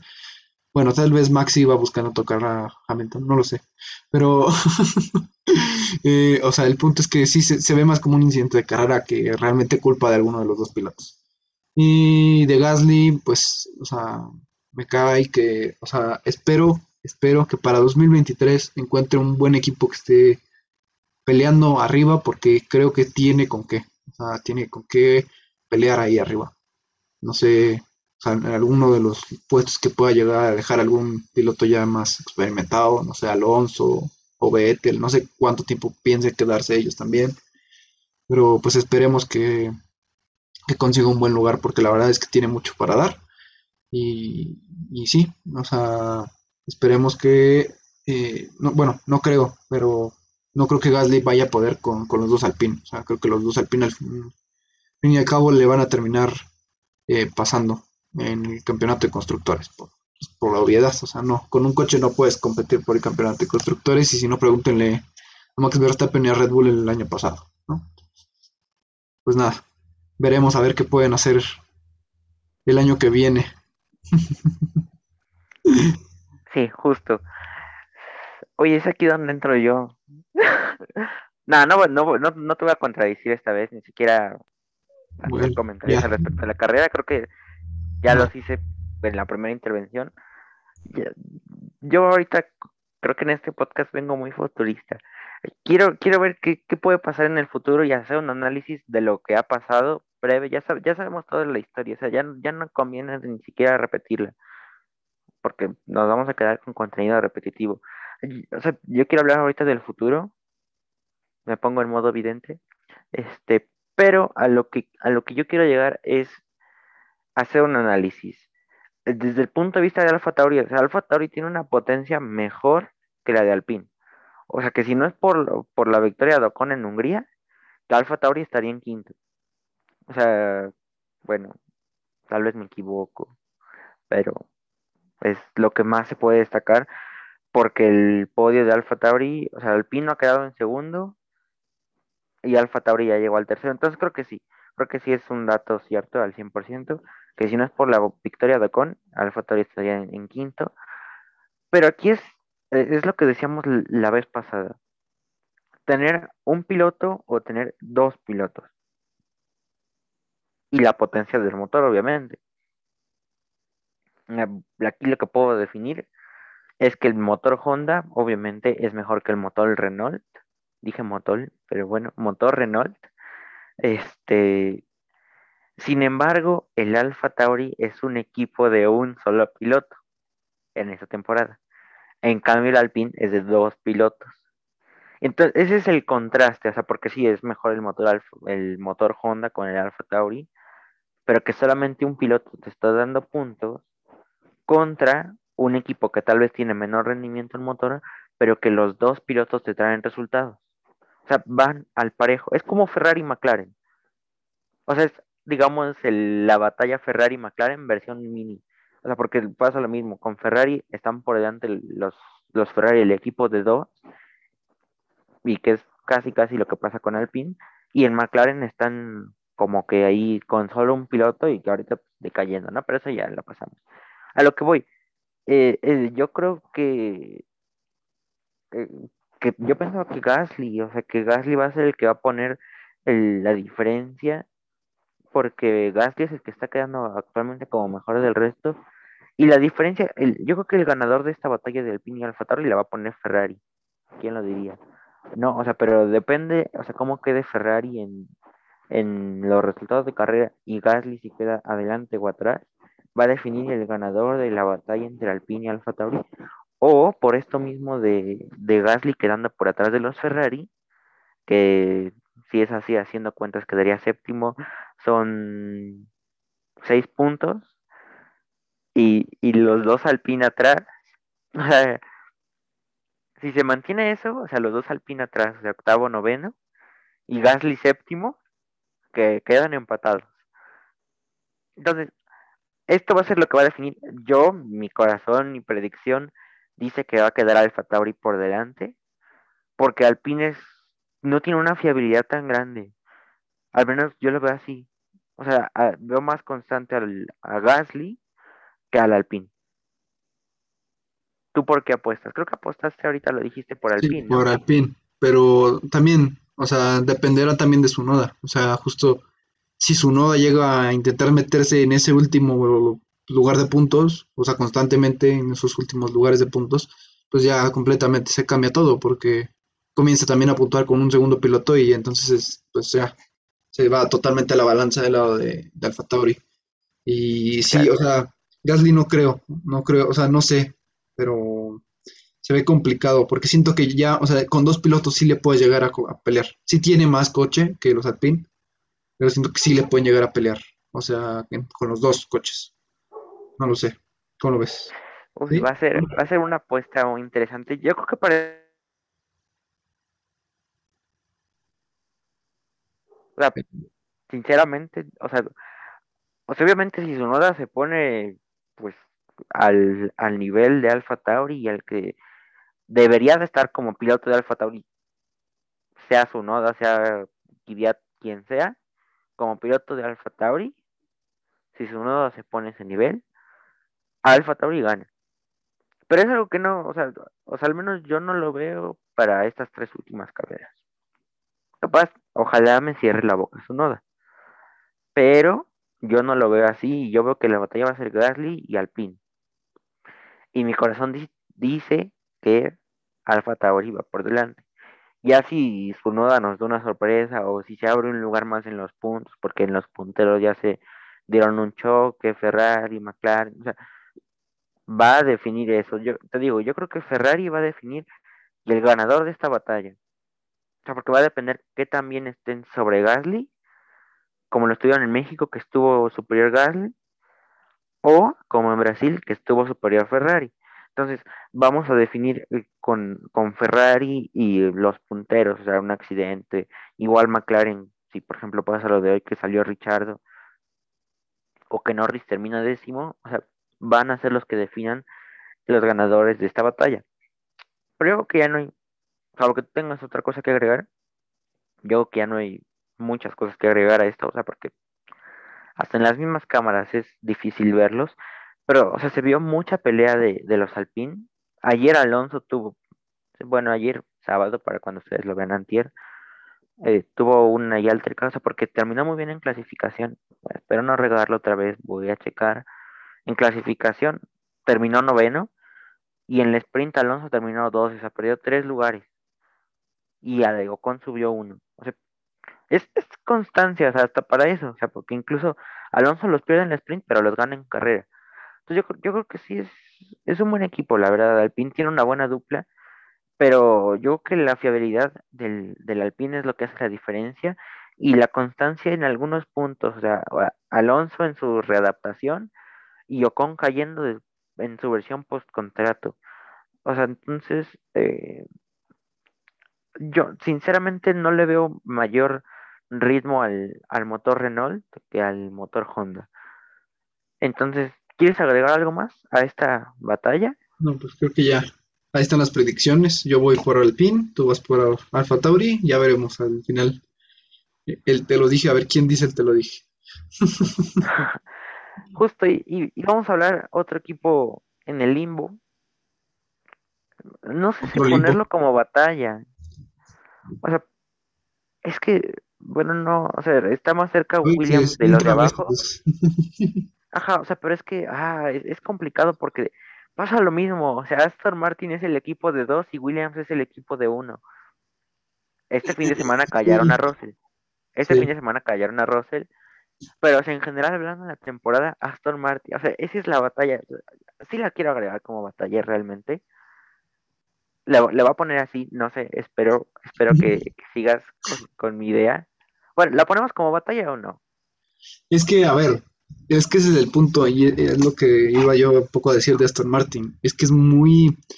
Ay, se me va la palabra, pero, o sea, son muy inconstantes, o sea, no en el rendimiento del coche. O sea, no en cuanto a que los pilotos sean inconstantes, sino que más bien el rendimiento del coche va para todos lados. O sea, de repente están peleándose con los Alpine, porque de hecho te lo comenté por ahí, o sea, al, al inicio, no sé si de este Gran Premio, la práctica 1, había tiempos muy parecidos entre Stroll, Alonso, Ocon y Vettel.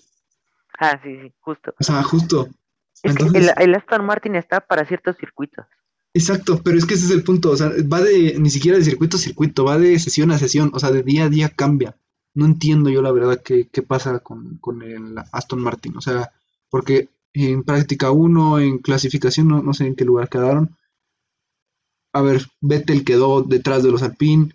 En la sprint, Vettel quedó ahí entre los Alpine. O sea, Realmente con, con Vettel están peleando un poco más arriba, con Stroll, bueno, ahí está también. El punto es que de repente los vemos peleando con los Alpine y con los Alfa Tauri en una batalla ahí bonita con Vettel, o de repente se les muestra Stroll, pero de repente los dos se van para abajo y están peleando con los Williams. Y, y, es una cosa muy rara que la verdad no entiendo. O sea, porque hoy en la carrera la verdad es que Vettel no pudo hacer nada. O sea, tanto Ocon como Alonso se le pasaron encima y de hecho creo que Ricciardo también le pasó encima porque no tenía con qué. O sea, el coche se, se, se cayó en rendimiento horrible de un día a otro y, no sé, eh, es muy raro porque, o sea, ves el año pasado, ves este año y dices, pues es que no es que los pilotos hayan cambiado, porque está Stroll y Vettel y, perdón, pero es que Vettel tiene mejor, mejor, más, un poquito más de talento que Checo, bueno, bastantito más talento que Checo para conducir. Y, o sea, se le nota tiene más experiencia, es mejor, cuatro veces campeón del mundo. O sea, no es que Vettel sea malo ni que Stroll sea malo, porque Stroll también ha hecho muy buenas actuaciones. El problema es que el coche, no sé, se cayó horrible. Y también, o sea, creo que es gestión, porque también, o sea, sí, está diseñado muy parecido al Mercedes del 2019, o sea, esa es la base, todos lo sabemos, se le notó el año pasado. Y tenían, jugaban con un rake bajo, que creo que ya lo expliqué también por ahí en algún otro podcast y que sí, eso afectó realmente a, a, los equipos que tienen un coche con rake bajo, pero vemos a Mercedes, Mercedes se ha recuperado, vemos a, no sé si a, mm, qué otro lo traía, a, los Williams, Williams tampoco no es que se le haya notado tanto, pero es que Aston Martin se cayó horrible con ese recorte del piso, no, no sé cuál realmente sea la, el, el, fondo de esto. Sí, es, es, es interesante, la verdad. Mm, ahora sí te voy a diferir a ti. Yo, creo que es, no es que sean malos pilotos en Aston Martin, y además del coche, como tú dices, es rendimiento montaña rusa, pero a full, o sea, de que un puede estar en el máximo, lo vimos en Mónaco, lo vimos en Azerbaiyán, lo vimos en Hungría, pero también tenemos el contraste total de las pruebas de Bahrein, de, de México, si no mal recuerdo, o sea, hay muchas carreras en las que son inconsistentes completamente, o sea, es eso. Y de Williams, pues que tiene igual, o sea, un rendimiento muy extraño, pero normal, digámoslo así. O sea, hay veces en las que suben y suben a full, ¿no? O sea, Hungría, o sea, cuando, cuando igual sube Aston Martin, sube Williams también. O sea, en Hungría, ahí estuvieron los dos pilotos cumpliendo. O sea, yo, yo creo que es más eso, o sea, yo, yo sí lo pondría como batalla, o sea, porque hay carreras en las que Aston Martin está hasta atrás, ahí peleando con Russell y con Latifi. Entonces, yo creo que sí, o sea, al menos la, la sección, si hubiera sección, la pondría Aston Martin versus Williams, pero entre signos de interrogación. Porque sí, o sea, es que, o sea, son escuderías del limbo, o sea, son la batalla del limbo. Es más, así también puede ser este el, el título de esa sección, si así se puede denominar. O sea, porque son equipos que están en el limbo. O sea, Aston Martin a veces está peleando con, con los Alpine, incluso a veces con los Alfa Tauri o los McLaren actualmente. Es más, Vettel incluso se ha peleado con los Ferrari. Pero hay veces en las que están peleándose con los Williams o los Alfa Romeo. Y lo mismo pasa con, con los Williams, ¿no? O sea, George Russell hace una grandiosa clasificación. Latifi, pues, eh, a veces pasa Q2, eh, le falta también esa experiencia o ese boom de, de reaccionar. eh, pero a veces están ahí peleando igual con los Alpine, con su Noda, o también están peleando con los Al- Alfa Romeo. Entonces yo creo que, que ese sería un buen título, la batalla del limbo. Son, son dos equipos que, que están pues ahora sí que ahí en el limbo. eh, existen, o sea, tienen sus momentos. Obviamente, Aston Martin, sus momentos son decepcionantes y los momentos de Williams son sorprendentes. O sea, ¿por qué? Porque si lo vemos comparativo al inicio o a 2020, Aston Martin debería estar peleando con los de la zona media y Williams con los de la zona baja. ¿Qué es lo que pasa? Pues cuando los Williams suben, pues es sorprendente y cuando bajan los Aston Martin, pues es decepcionante, ¿no? O sea, pero lo, dijimos la, la vez pasada, la constancia, la consistencia, o sea, todo, la fiabilidad del Aston Martin es extraña. Los pilotos a veces reaccionan, a veces no, por lo mismo del coche, pero, o sea, hay muchas cosas. Y, y es eso contra los Williams que pues están y a veces no. Sí, que justo ahorita estaba checando, porque me puse a checar las estadísticas justo de Hungría, porque ese gran premio pues definió un poco esta diferencia que hay entre Aston Martin y, y Alpine. Y es que justo si tomamos en cuenta de que no hubieran descalificado a Vettel, tendrían los mismos puntos que tiene Alonso. Estarían empatados a puntos. O sea, e- eso refleja que realmente también, justo como dices, Aston Martin está corriendo con un coche. O sea, porque la diferencia no la está haciendo, no la estaría haciendo entonces ni tanto Alonso ni Vettel, la estaría haciendo realmente Stroll y Ocon. Y el hecho de que también, te a ver, corrijo, te, te corrijo rápido. No estaría empatado, estaría dos puntos por atrás. no, porque le tendrías que quitar dos puntos a Alonso, porque Alonso quedaría más para atrás. Ah, justo, justo, justo. Quedarían 60, así exacto. Corrección de la corrección. Sí, exacto. Quedaron así, literal. Entonces, y luego también tomas en cuenta, pues, eh, el que Ocon también tiene 25 puntos más, ¿eh? porque le ganó la carrera. Pero, o sea, si, nada- si hubiera sido Hungría un premio normal, estaríamos hablando de que tal vez Aston Martin y Alpine sería la batalla y Alfa Tauri estaría por encima.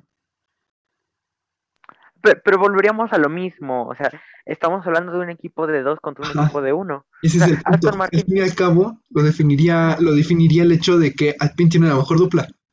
Y creo que esa es una constante en, este, en esta temporada. O sea, el hecho de que los equipos que están con, con dos pilotos y que están peleando con los dos pilotos, eh, pues sacar lo, lo máximo de, de sus coches, son los que van a quedar más arriba.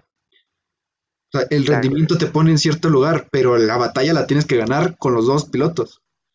claro, sí, es- sin duda. Y, es- y es lo que también nos está nos dando emoción con Red Bull y Mercedes, porque hay carreras en las que es equipo de, de dos y, es- y hay carreras en las que es equipo de uno. O sea, como tú dices, hace rato que dijiste lo de Red Bull, obviamente no le van a decir a Verstappen hazte para atrás para que pase Checo y vaya el equipo junto.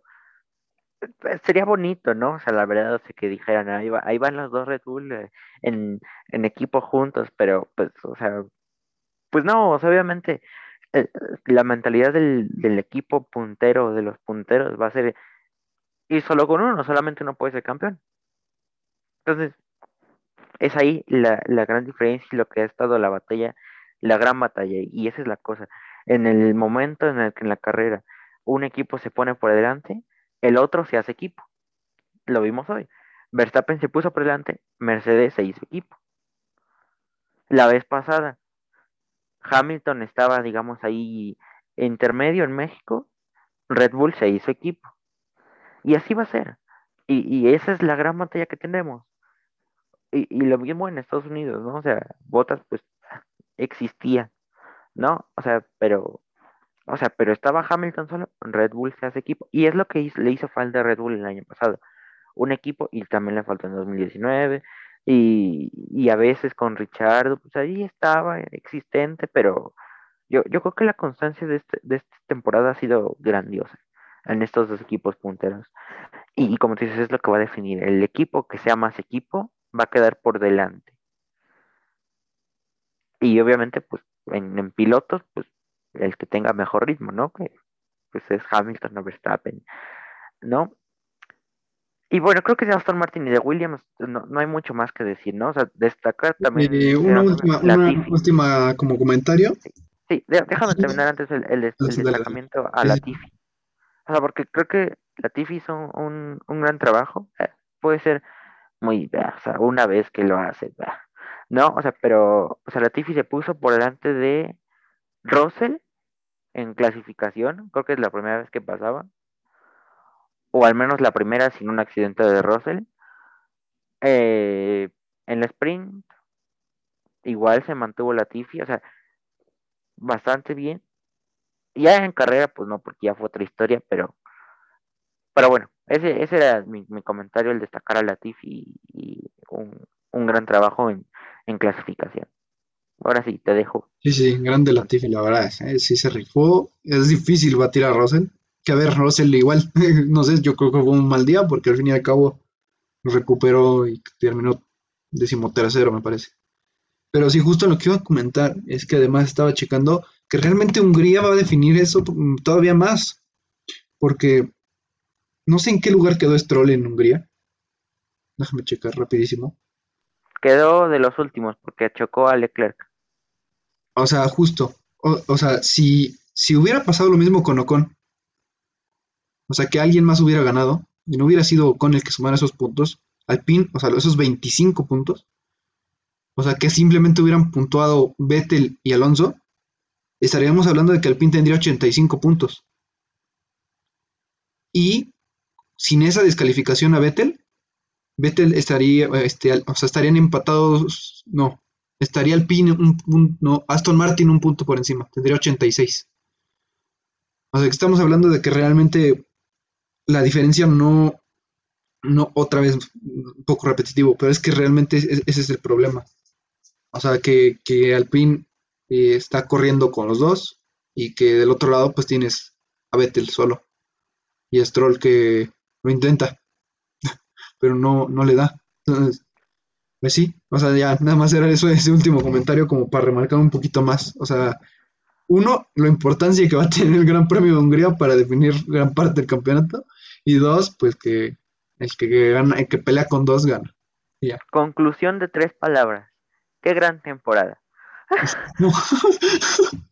Qué grande el premio de Hungría, de ser uno de los Sí. que nadie quería y nadie esperaba de él. Sí, no, también no pode- podemos decir del de Bélgica, no sé, la carrera más loca y, y hubo Eh, podio de Williams. eh, carrera, carrera, eh, te diré. Sí, sí, sí, o sea, hubo gran premio oficial. Carrera. así. O sea, sí. O sea, cito el nombre de, de aquel Que podcast. Tuvo también definió a lo de, a lo de Williams, ¿eh? Porque, o sea, no sé cuántos puntos sumó en esa ocasión. 15 me parece, ¿no? Eh, no, Russell quedó segundo, son 18, sumó 9. Ah, claro, sí, sí, sumaron la mitad. Sí, claro. Entonces, no sé, o sea, si no hubiera sido por ese podio, también creo que, no sé, Latifi estaría encima. Latifi tiene Estarían 7 por igual. estarían iguales. Oh, órale. Eh, En algún, en algún, voy a, retomamos otra vez la plática de Williams. Sí, Este, lo dije, se ve el, mismo resultado de la Tiff que con Russell. Aquí me van otra vez a funar. O sea, pero lleva el mismo historial. O sea, claro, la diferencia es el rendimiento del Williams. O sea, el rendimiento, o sea, el- cuando llegó Joe Russell fue 2019-2020 y bueno, 2021. O sea, pero si ves el primer año de Russell con el de la Tiffy, el segundo de Russell con el segundo de la Tiffy, y así, es que llevan el mismo historial casi casi. sí, Va, o sea, la diferencia es el rendimiento, no nada más falta que, que en la penúltima carrera a Botas le dé COVID, que se sube la Tiffy y, y que, que casi gane la carrera, que, o sea, que cosas. gane Checo. No, no, no, o sea, ya, ya se aquí haciendo cosas muy raras. O sea, pero al que voy, o sea, el Russell estaba, bueno, no, Latifi está el año, pues estuvo el año pasado en un, en una situación similar a la de Russell en 2019. Claro, el coche de 2020 era mucho mejor al de 2019. Y, y nuevamente, o sea, en el coche de 2020, Russell subió a Q2 en su segundo año. Y Latifi subió a Q2 en su segundo año. Latifi sumó puntos, aquí me, van a funar otra vez. Russell sumó puntos en Williams hasta su tercer año y Latifi lo hizo en el segundo. Claro, ya con el mismo rendimiento, pero, o sea, a lo que voy es que también es un equipo igualado a cierto punto. No, bueno, realmente no, es un equipo igualado, ¿no? Yo Russell ha hecho muchas mejores cosas este año que Latifi, pero se entiende, ¿no? Y, y un aplauso también para Russell porque el año que entra ya va Mercedes y va a demostrar realmente de qué está hecho y ya no va a pelear contra, contra un Giovinazzi. Bueno, ahorita pasamos a eso. Pero, o sea, ya no va a tener esas peleas. Y yo creo que eh, Latifi ha sido apoyado mucho por Russell y debe ser un futuro líder del equipo para Albon. O sea, Albon ya tiene experiencia de, de dos años, pero Latifi tiene experiencia de dos años con el equipo. Y entonces Latifi debe jugar como un buen líder del, del equipo y llevar a Albon juntos. Ese, ese, es el trabajo de Latifi y que yo creo que lo va a hacer bien porque Russell le ha dejado muchas cosas y lo vemos desde su rendimiento, ¿no? O sea, entonces yo, yo creo que va a ser algo bueno pero ya veremos. Ya veremos en qué concluyen estas Sí, tres carreras. Capaz si Williams vuelve a sumar, no lo sé. podría ser, ¿eh? Sí, lo, lo veo factible.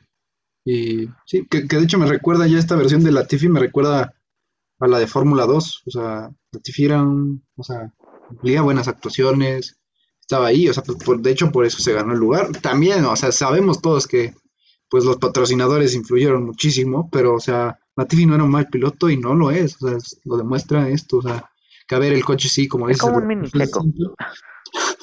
Exacto, o sea, no, no es malo, o sea, están pilotos como, a ver, no quiero ser mala onda, pero pues, o sea, podemos ver pilotos como Mazepin, que a lo mejor, que también, ahorita hablamos de ese tema, pero, o sea, pobrecito de Mazepin, pero, o sea, pues es que no tiene con qué, o sea, no, o sea, sí, sí, sí tiene el patrocinador y todo esto, pero pues es que sabemos que es un piloto de pago, o sea, no es que vaya, no es que le puedas ver algo más, o sea, no, Pero no todos los pilotos de pago son malos. O sea, y otra no, vez, no quiero no, exaltarme Checo. no, Ajá. O sea, pero por ejemplo, Checo es un piloto de pago. Llegó por, por dinero. sí.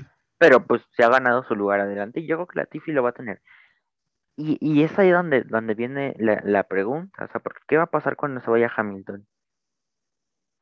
Es que Latifi es el que tiene el lugar en Mercedes. God. Ándale. Puede ser. Latifi Porque, o campeón sea, del mundo. sí, ya, ya lo vemos, o sea, pero, o sea, Vettel no va a ir a Mercedes, eh, Stroll, sinceramente no creo que vaya a Mercedes, o sea, ¿Vettel no va a puede Mercedes? ser, ¿mande? ¿Vettel no va a Mercedes? Yo, yo no creo, sinceramente, o No, alemán, alemán, ¿eh? O sea, yo no sé. Yo no niego nada. o sea, no, no lo niego, pero no lo creo, o sea, hasta, hasta en la misma edad, o sea, Vettel, o sea, bueno, está Kimi, ¿no? Hasta sea, año y medio yo no creía que, Re- que Chico iba a firmar con Red Bull. Bueno, no o sea, pero, o sea, pero de Red Bull se veía un punto de inflexión porque no tenían a ningún piloto para subir. En el caso de Mercedes, sí hay pilotos para subir, y, y esa, o sea, va a depender del ritmo que tenga, que tenga Latifi el próximo año. Eh, eh, Bueno, y también obviamente, ¿no? O sea, capaz si Mercedes el año que entra es el Haas de este año, ¿no? Sea, Esperemos que no, pero eh, eh, ojalá que no, Todo puede pasar, pero, ¿no? o sea, todo puede pasar. Incluso Stroll puede ser campeón, ya lo dije en varios podcasts anteriores. Pero, o sea, o sea, haciendo recuento, o sea, Norris no va a Mercedes, o sea, desde el punto de vista en el que Norris ha sido fiel a McLaren, y ahí va a estar y va a desarrollar el McLaren de 2022 y, de- y en adelante. Richardo igual no va a ir a Mercedes, o sea, bueno, que me callen la boca, o sea, sinceramente, porque son pilotos buenos, pero por lo que han pasado y que ahorita Richardo está en un nivel de Sainz en el que Sainz ha pasado por todos los colores, tamaños, o sea, todo, eh, eh, Richardo está en esa posición. Norris es fiel McLaren, eh, Aston Martin, Vettel no creo que vaya a Mercedes, o sea, por, por la edad, o sea, porque ya ha pasado por todo, o sea, ya ahorita, igual el plan de Vettel es que llevar a Aston Martin a algún punto interesante. De Stroll, o sea, sinceramente, salvo por el dinero, pero no creo que a Mercedes le haga falta dinero. Sea, no creo sinceramente que Stroll vaya a Mercedes. De, a ver, que ya es McLaren, eh, Aston Martin, y queda Williams, o sea, es que Latifi está encaminadito, salvo que, salvo que pasara algo, ¿no? O sea, incluso Ah, justo ahorita vamos a pasar a eso. No sé si quieras agregar algo más, pero si no, Sí, ya, es ya, que todo, todo listo. incluso, incluso Nick de Vries, si llegara a Alfa Romeo, por el hecho de estar en Alfa Romeo, va encaminado a Ferrari. O sea, bueno, más o menos, ¿no? Más o menos, o sea, Eh, o sea, porque así podría, ha sido. tendría la experiencia, sí, o sea, de, de saber. obviamente no va a pasar porque el futuro de Ferrari es Mick Schumacher y, y Charles Leclerc. Pero, o sea, el hecho de que Nick de Vries llegue a, a Alfa Romeo, si así fuera a pasar, eh, va a impedir que llegue a, a a Mercedes de, Fórmula 1. O sea, si Latifi hace buen trabajo y, o, sea, viendo el rendimiento, o sea, si la estructura de equipos de 2021 se fuera a 2022, yo veo factible que si Latifi mantiene el ritmo, cuando se vaya Hamilton puede tener lugar. Claro, o sea, es, muy a futuro, estamos hablando 2024, 2025. Se ve lejos, sí, todavía. Eh, o sea, es, ahorita es ¿Stroll un, a Mercedes? o sea, menos, menos que, que volado. Ah, Stroll digo, o sea, Mercedes. Stroll campeón del mundo con Mercedes. no lo sé. O sea, sí, puede pasar, pero no lo creo. O sea, antes meten a Debris o a, O o a Latifi. abandono. o- Sí, Van Dorn no creo ya por los años. No sé si siquiera ya tiene superlicencia. Ya la va a perder, ¿no? No sé, pasa muchas cosas. Pero bueno, vamos a pasar a la parte final de la parrilla ya para cerrar esta cosa. Si lo Este, dejas, no se puede pues desviar no, Ah, bueno, si ahí hay un temita. solo lo de Mazepin y, y Schumacher, bueno, pues eh, es ¿qué Haas, ¿no? opinas de lo de Mazepin? Pero mm, hay, hay que empezar con Haas porque hay, hay algo importante Ajá, que decir de Alfa Romeo. Entonces. Tú, tú, con- tú conoces más la historia de, de Haas en este gran premio, entonces te dejo hablar. Dejas, bueno, pues sí. A ver, empecemos por Schumacher. Ahí se dio el jueves, que es el día de las entrevistas, normalmente. Eh, eh, se dio ahí que se juntaron Mick Schumacher, Raikkonen. Pues ya, como saben, Raikkonen se retira, ya le quedan tres carreras. Tristemente se nos va el Iceman. Pero bueno, se aplaude, se aplaude a su carrera, a su gran carrera. 20 años dándonos espectáculo. Constante siempre. Ahí. Eh, y este gran premio siempre se le ha dado muy bien. Me parece que nunca había terminado fuera de los 10 primeros en toda su carrera y eso es increíble. Y bueno, hasta ahorita que bueno, pues por el coche y las posibilidades pues no se le dio. Pero el punto es que sí se dio ahí una plática entre ellos dos y pues le dijo que, que hubiera estado padre que Mick Schumacher hubiera podido competir con, con, con, Kimi y Kimi le respondió diciéndole que pues si gustaba en algún momento podía desacelerar para que compitiera. Eh, cosa que casualmente sí se dio, porque eh, se dio ahí un pequeño toque que justo comentaba antes de que eh, se, tocaron en la curva 1, me parece, entrando a la 2, en la S de escena. Sí, se tocaron, se, se, le movió el coche a Schumacher. Sabemos que el Haas, pues aerodinámicamente no tiene nada, es, es muy malo. Entonces, pues se le movió el coche de atrás y se le fue un poco un incidente de carrera. y se tocó con Kimi, Kimi no le pasó nada, el coche de Kimi, más bien. Y Schumacher perdió, me parece que el alero. creo que de hecho causó, no sé si un mini virtual safety car por un segundo en lo que recogían la, el, el, alerón o el pedazo de alerón que dejó por ahí tirado. Y sí, bueno, eso fue por parte de Schumacher, que no sé en qué lugar terminó, o si se retiró. Un segundo, chico rapidísimo. Su, eh, y terminó último. octavo. Sí, eh, fue por, por eso. O sea, no, no pudo competir ni con su compañero porque pues terminó haciendo, me parece, una parada más. Entonces, este, igual terminó dos vueltas atrás, normal, o sea, no, no, no hay mucho que decir de Schumacher. Y de Mazepin, eh, se le vio mal, eh, me parece que al finalizar la quali el día viernes, se le vio en la entrevista pues afectado.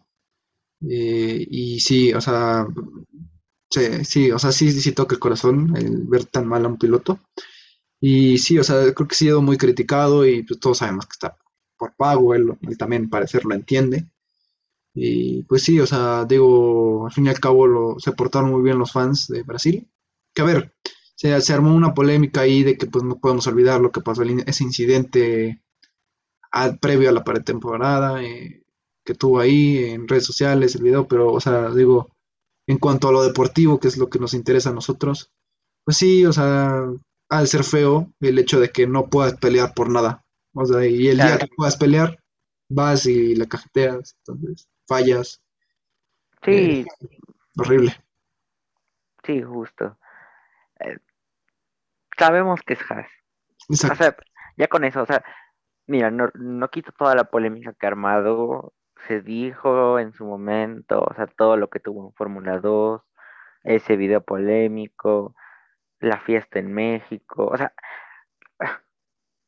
yo o sea, no, no quiero decir, se le quiere, o sea, se le tiene que borrar del historial ese tipo de cosas, o sea, porque no, o sea, sabemos quién es Mazepina en ese aspecto, pero yo creo que, como tú dices, lo que nos importa a nosotros como analistas, bueno, o sea, eh, fanáticos, dejémoslo en fanáticos. Sí, no no sea, ser que lleguen nos sí, por decir que somos analistas. Dejémoslo en sí, fanáticos. no, o sea, Nos gusta comentar.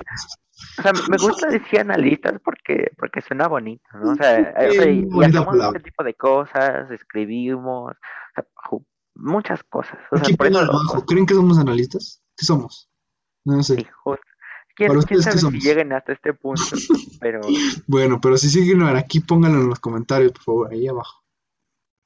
Bueno, ya, te dejo continuar. o sea, sí, sí, sí, no, no te apures, no te apures, habla lo que quieras, yo ya hablé mucho, pero, o sea, como lo que nos interesa a nosotros es eh, el pilotaje, o sea, ya ha tenido muchas cosas, o sea, en Austria con lo de Checo, eh, en Azerbaiyán casi casi matándose entre compañeros de equipo, muchas cosas, el problema interno de Haas, lo económico, eh, y si te toca el corazón lo que dice Mazepin de que hay un problema muy grande en Haas, su ingeniero se va, agarra cariño con, con, un- con unas personas del equipo y a la siguiente ya no están. O sea,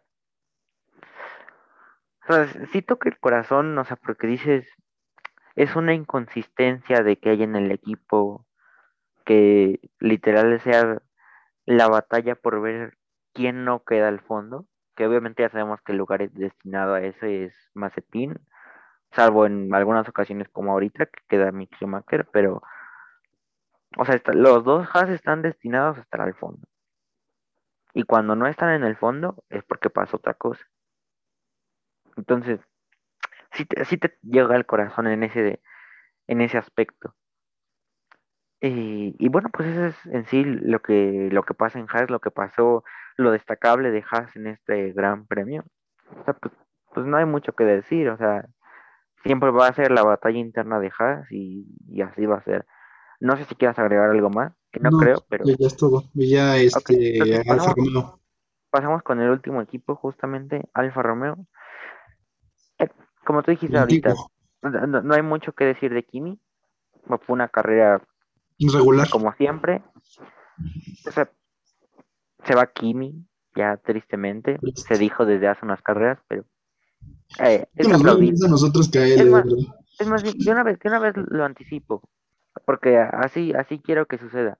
El, el post Gran Premio de Abu Dhabi se, se va a llamar Gracias Kimi, y el siguiente, porque seguramente va a ser el último de este año, va a ser Gracias Fórmula Uno Así va a ser, si es que seguimos vivos. Una Dios nos Ah, preste sí, vida, por favor. sí, que queremos hacer ese gran homenaje a, a- a Kimi.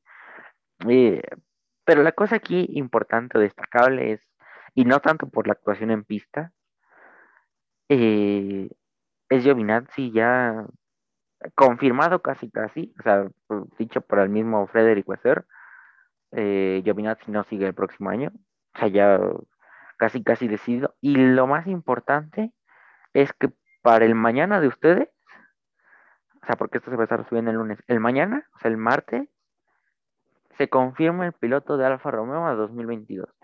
A palabras de Frederick Wasser, creo que no sabías. No, me, acabas de decir, ya sé qué está pasando esto cuando. Sí, es- ese era lo que quería decir. Eh, eh, surgió el, rumor, pero, o sea, rumor a, voces, o sea, bueno, todos los rumores son a voces, pero ya dicho incluso dentro del mismo Frederick Wasser, o sea, porque en una entrevista, si no mal recuerdo, a la televisora de Inglaterra, le dijo, no, este, pues ya está confirmado, ¿no? O sea, el martes 16 confirmamos piloto. Ah, caray, ¿esto ya no Giovinazzi. me enteré. Ay, no. Creo que sí se me olvidó decirte. Pero sí, eh, creo que No, ya también cosas son. que pasan, ni modo. Sí. Bueno, puedo optar como fanático. A ver, a ver, ¿cuándo sucedió esto? Sí, no, pasó antier. No, fue después del gran... No, de hecho fue el martes de la semana pasada. Porque fue, o sea, cuando lo dijeron, o sea, fue la ¿Dónde próxima estoy semana yo, de verdad? ¿Dónde estoy? Ah, no, Una disculpa por no decirte. Sí, sí, cuando no vi, cuando vi tu expresión, este, dije, este no sabe. Pero sí, eh, casi casi confirmado por Frederick Basser, Giovinazzi no continúa el próximo año, son sus últimas tres carreras, y el martes, o sea, nuestro pasado mañana y el mañana de cuando se sube el video, seguramente, bueno, no, no creo que terminamos el video el lunes, eh, son, Sí, no. ya, ya van, ya van a dar las 12, pero, Si nos ven sí, cara de muertos es porque estamos grabando esto tarde. A ver, es que tenemos que esperar a que acabe todas las noticias del día. Bueno, oye, que- que ahora que recuerdo tanta polémica que armamos antes, para que no habláramos del DAS, del, del posible DAS. Ahorita lo mencionamos al final. Sí, sí, sí. O sea, pero e- ese es lo, importante. Entonces probablemente si lleguen a las 12. Este, no creo, pero puede pasar. Eh, casi casi confirmado, a, Antonio Giovinazzi no continúa el próximo año. Y el martes 16, ya sea para cuando lo vean, o para nosotros, porque ya sí, el martes 16 se confirma el nuevo piloto de Alfa Romeo para 2022. El compañero de Bottas, claramente. Que se espera no sea Giovinazzi y que, bueno, muchas cosas que decir de Giovinazzi pasadas en México. Estaba súper molesto. O sea,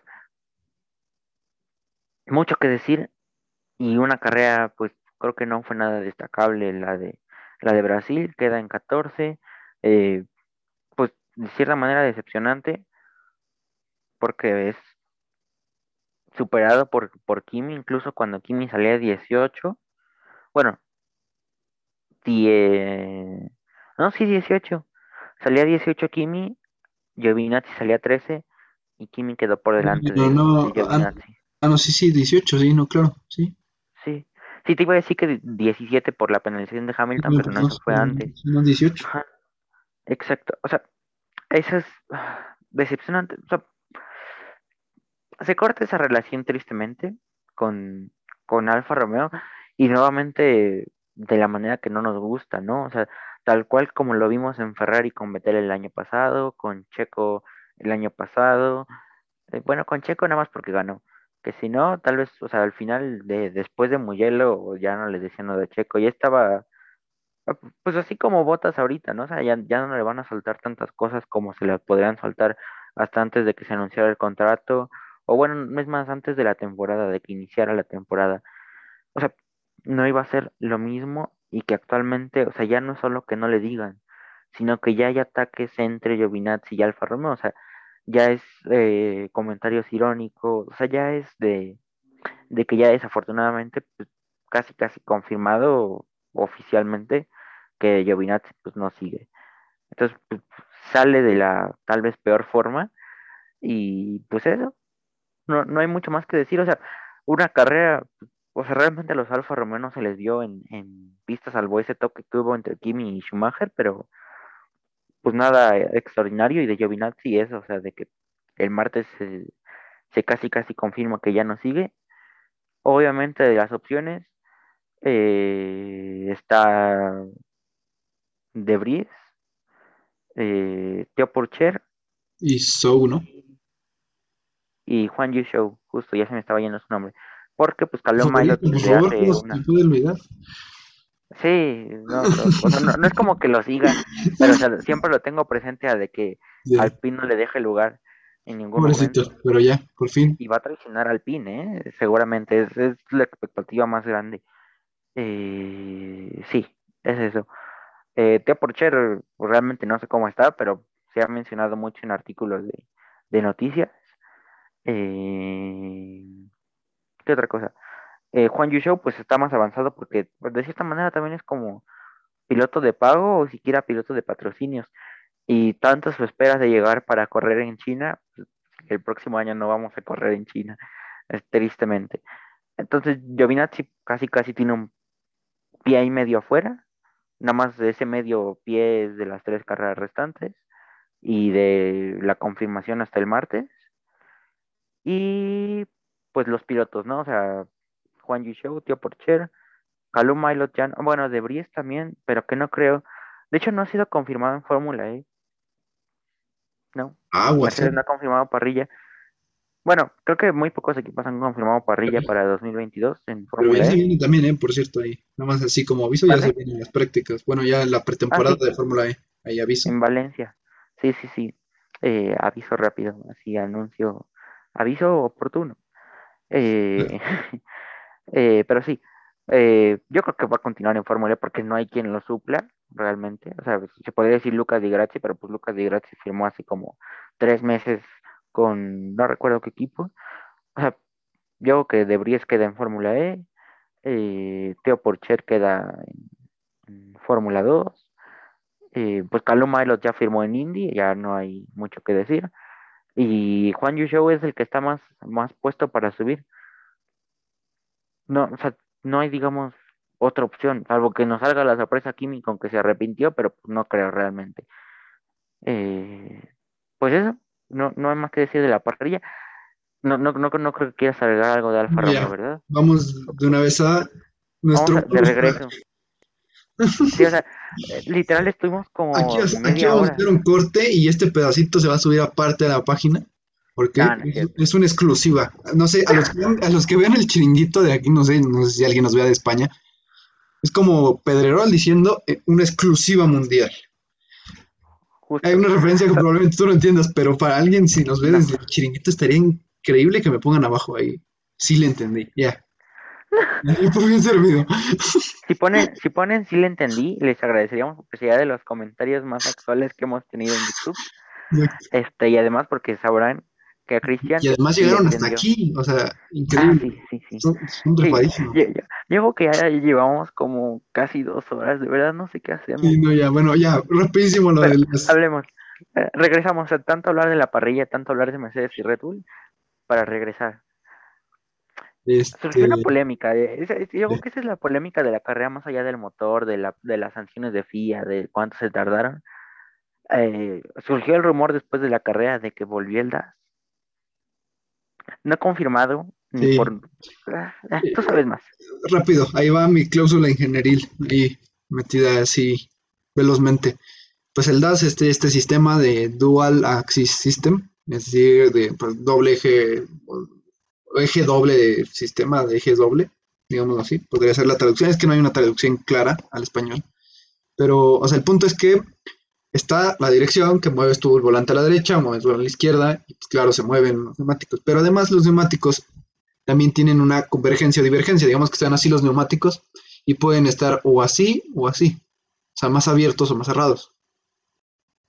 Cuando están abiertos, digámoslo así, o sea, viéndolos de frente y están abiertos, son los de enfrente, o sea, están normalmente así, abiertos, porque ayudan a tomar las curvas por cuestión de geometría y por cuestión de fuerzas que influyen, eh, sobre todo las de fricción, a la hora de este, tomar las curvas, ayudan a la, geometría de la suspensión. Por eso es que están de esa forma claramente no ayuda a la hora de ir en rectas, porque pues se necesita que vayan derechos para tener una mayor velocidad punta y que haya menos fricción.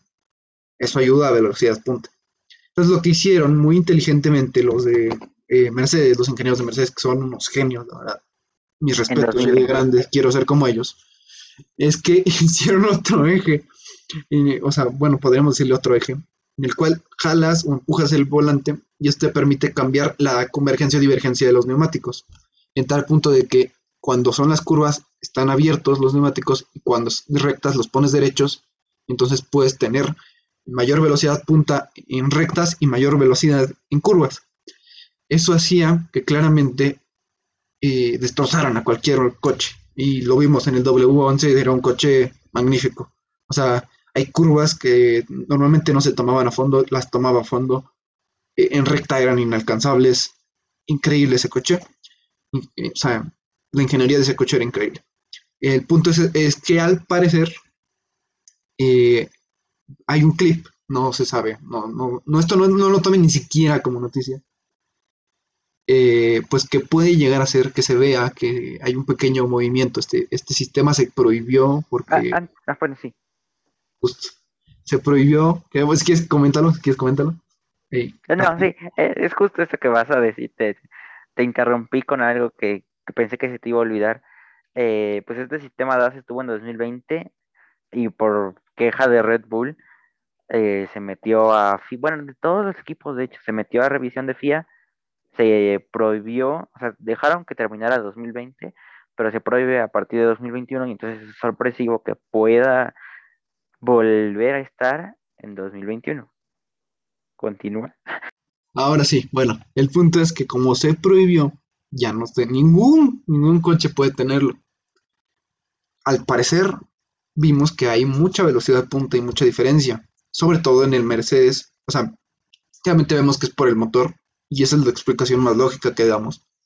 Y por lo tanto, por eso es que decimos que probablemente esto pueda ser una noticia verdadera o falsa. No, no tenemos pues, pruebas reales.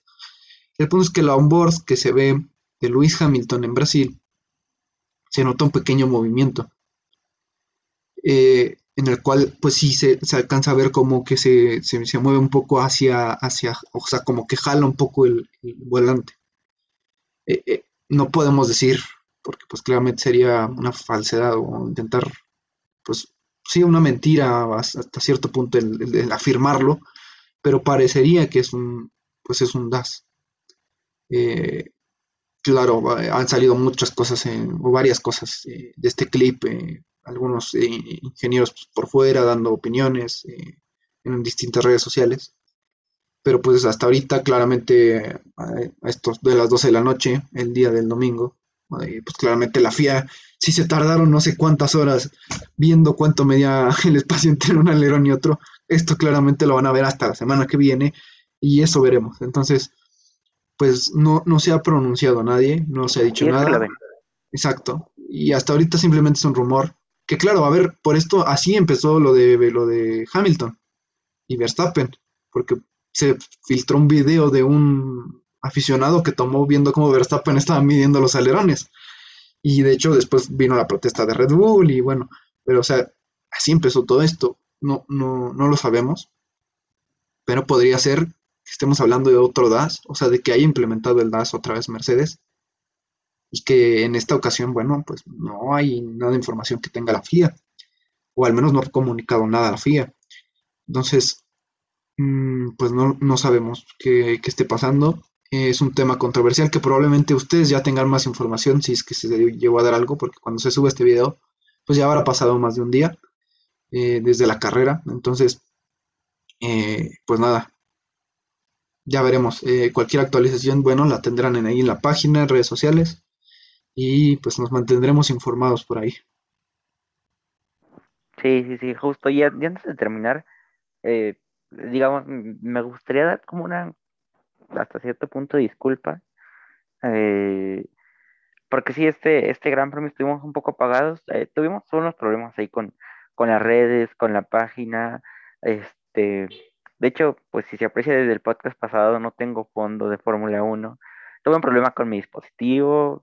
Bueno, seguramente si lo están viendo, pues hasta aquí, pues no sé, estarán escuchando la, explicación. Este, pero pues sí, no, pues, pues no, ¿verdad? Pero sí es como una disculpa porque pues sí con esta falla en, en nuestras en nuestras redes, o sea, la escuela, o sea, son, son muchas cosas, este, ahí tuvimos unos comentarios de que no pusimos horarios y una disculpa la verdad porque siempre estamos ahí tratando, siempre estamos diciendo vénganse para acá porque casi tenemos los horarios en Argentina y, en España y, en muchos lugares del mundo, somos los mejores y pues este fin de semana pues sí les, fallamos en ese aspecto, pues, no, pusimos horarios de nada, entonces sí. Lo lamentamos. Una disculpa. Eh, de verdad es que esperamos que en las próximas carreras ya podamos retomar el, el ritmo y pues, pues, con todo, ¿no? estamos, estamos para darlo con todo, pero pues, pues hay otras cosas que tenemos por, delante. Y, Entonces, pues es, es, una media disculpa por y explicación este, pues de esto. Y pues no sé si quieres agregar algo más. Mm, pues no, nada más dar las gracias. ahí, ahí andamos todavía. Eh, cualquier comentario, cualquier duda que tengan, no, nos no duden en comentar pongan ahí, nos ayudan mucho, dándonos retroalimentación, mejoramos cada vez o intentamos hacerlo cada vez mejor. Y pues, este, nada, si, si están aquí, en serio, muchas, muchas gracias. Y bueno, hay un último comentario tuyo, y nada más deja, me voy, adiós. Ya, bueno, ya probablemente, no, o sea, no del programa, simplemente probablemente ya no hable. Entonces, este, ya, nada más me, me, despido. Muchas gracias. Dale, dale. Sí, eh, la otra cosa es que si siguen aquí, es que van a, les voy a hacer un spoiler de que en esta semana, espero mañana, vamos a tener un video que va a cancelar un video anterior que ha sido el mejor que tenemos, que ha dado más, más vistas, va a hacer, eh, si, si fuera canción sería remasterizado, este, pero sí, ahí tenemos una sorpresita para recompensar a lo que no hicimos este gran premio. Entonces, ahí viene, viene algo interesante. Este, carita de asombro. Este, pero bueno, pues eso sería todo, de verdad que gracias. Yo que sí estamos rozando las dos horas, sería nuevo récord. Empezamos, no, yo creo que incluso ya la pasamos, pero no estoy seguro. Creo que sí ya pasamos las dos horas, de verdad, no sé. No. Pero bueno, gracias, gracias de verdad. Si siguen aquí, gracias. Eso sería todo por esta edición. Y nos estaremos viendo la próxima semana. Esperamos que así sea la próxima semana. Eh, con el post Gran Premio de Qatar, un circuito nuevo eh, para todo, para toda la Fórmula 1, solo utilizado en MotoGP. Y en caso de que no nos podamos ver la próxima semana, nos veremos en el post. Ah, no es cierto. No, si no nos ven esta semana, nos van a ver en la semana de descanso. Vamos a hablar también del Gran Premio de Qatar. Y en caso de que no podamos en dos semanas seguidas, nos vemos en el post Gran Premio de Arabia Saudita incógnito. Porque aún no hay circuito, ¿eh? Ojo. Sí, ahí, para los que no, no, no dije nada. Ahí creo que entendí, no va a estar el circuito, algo así, algo así.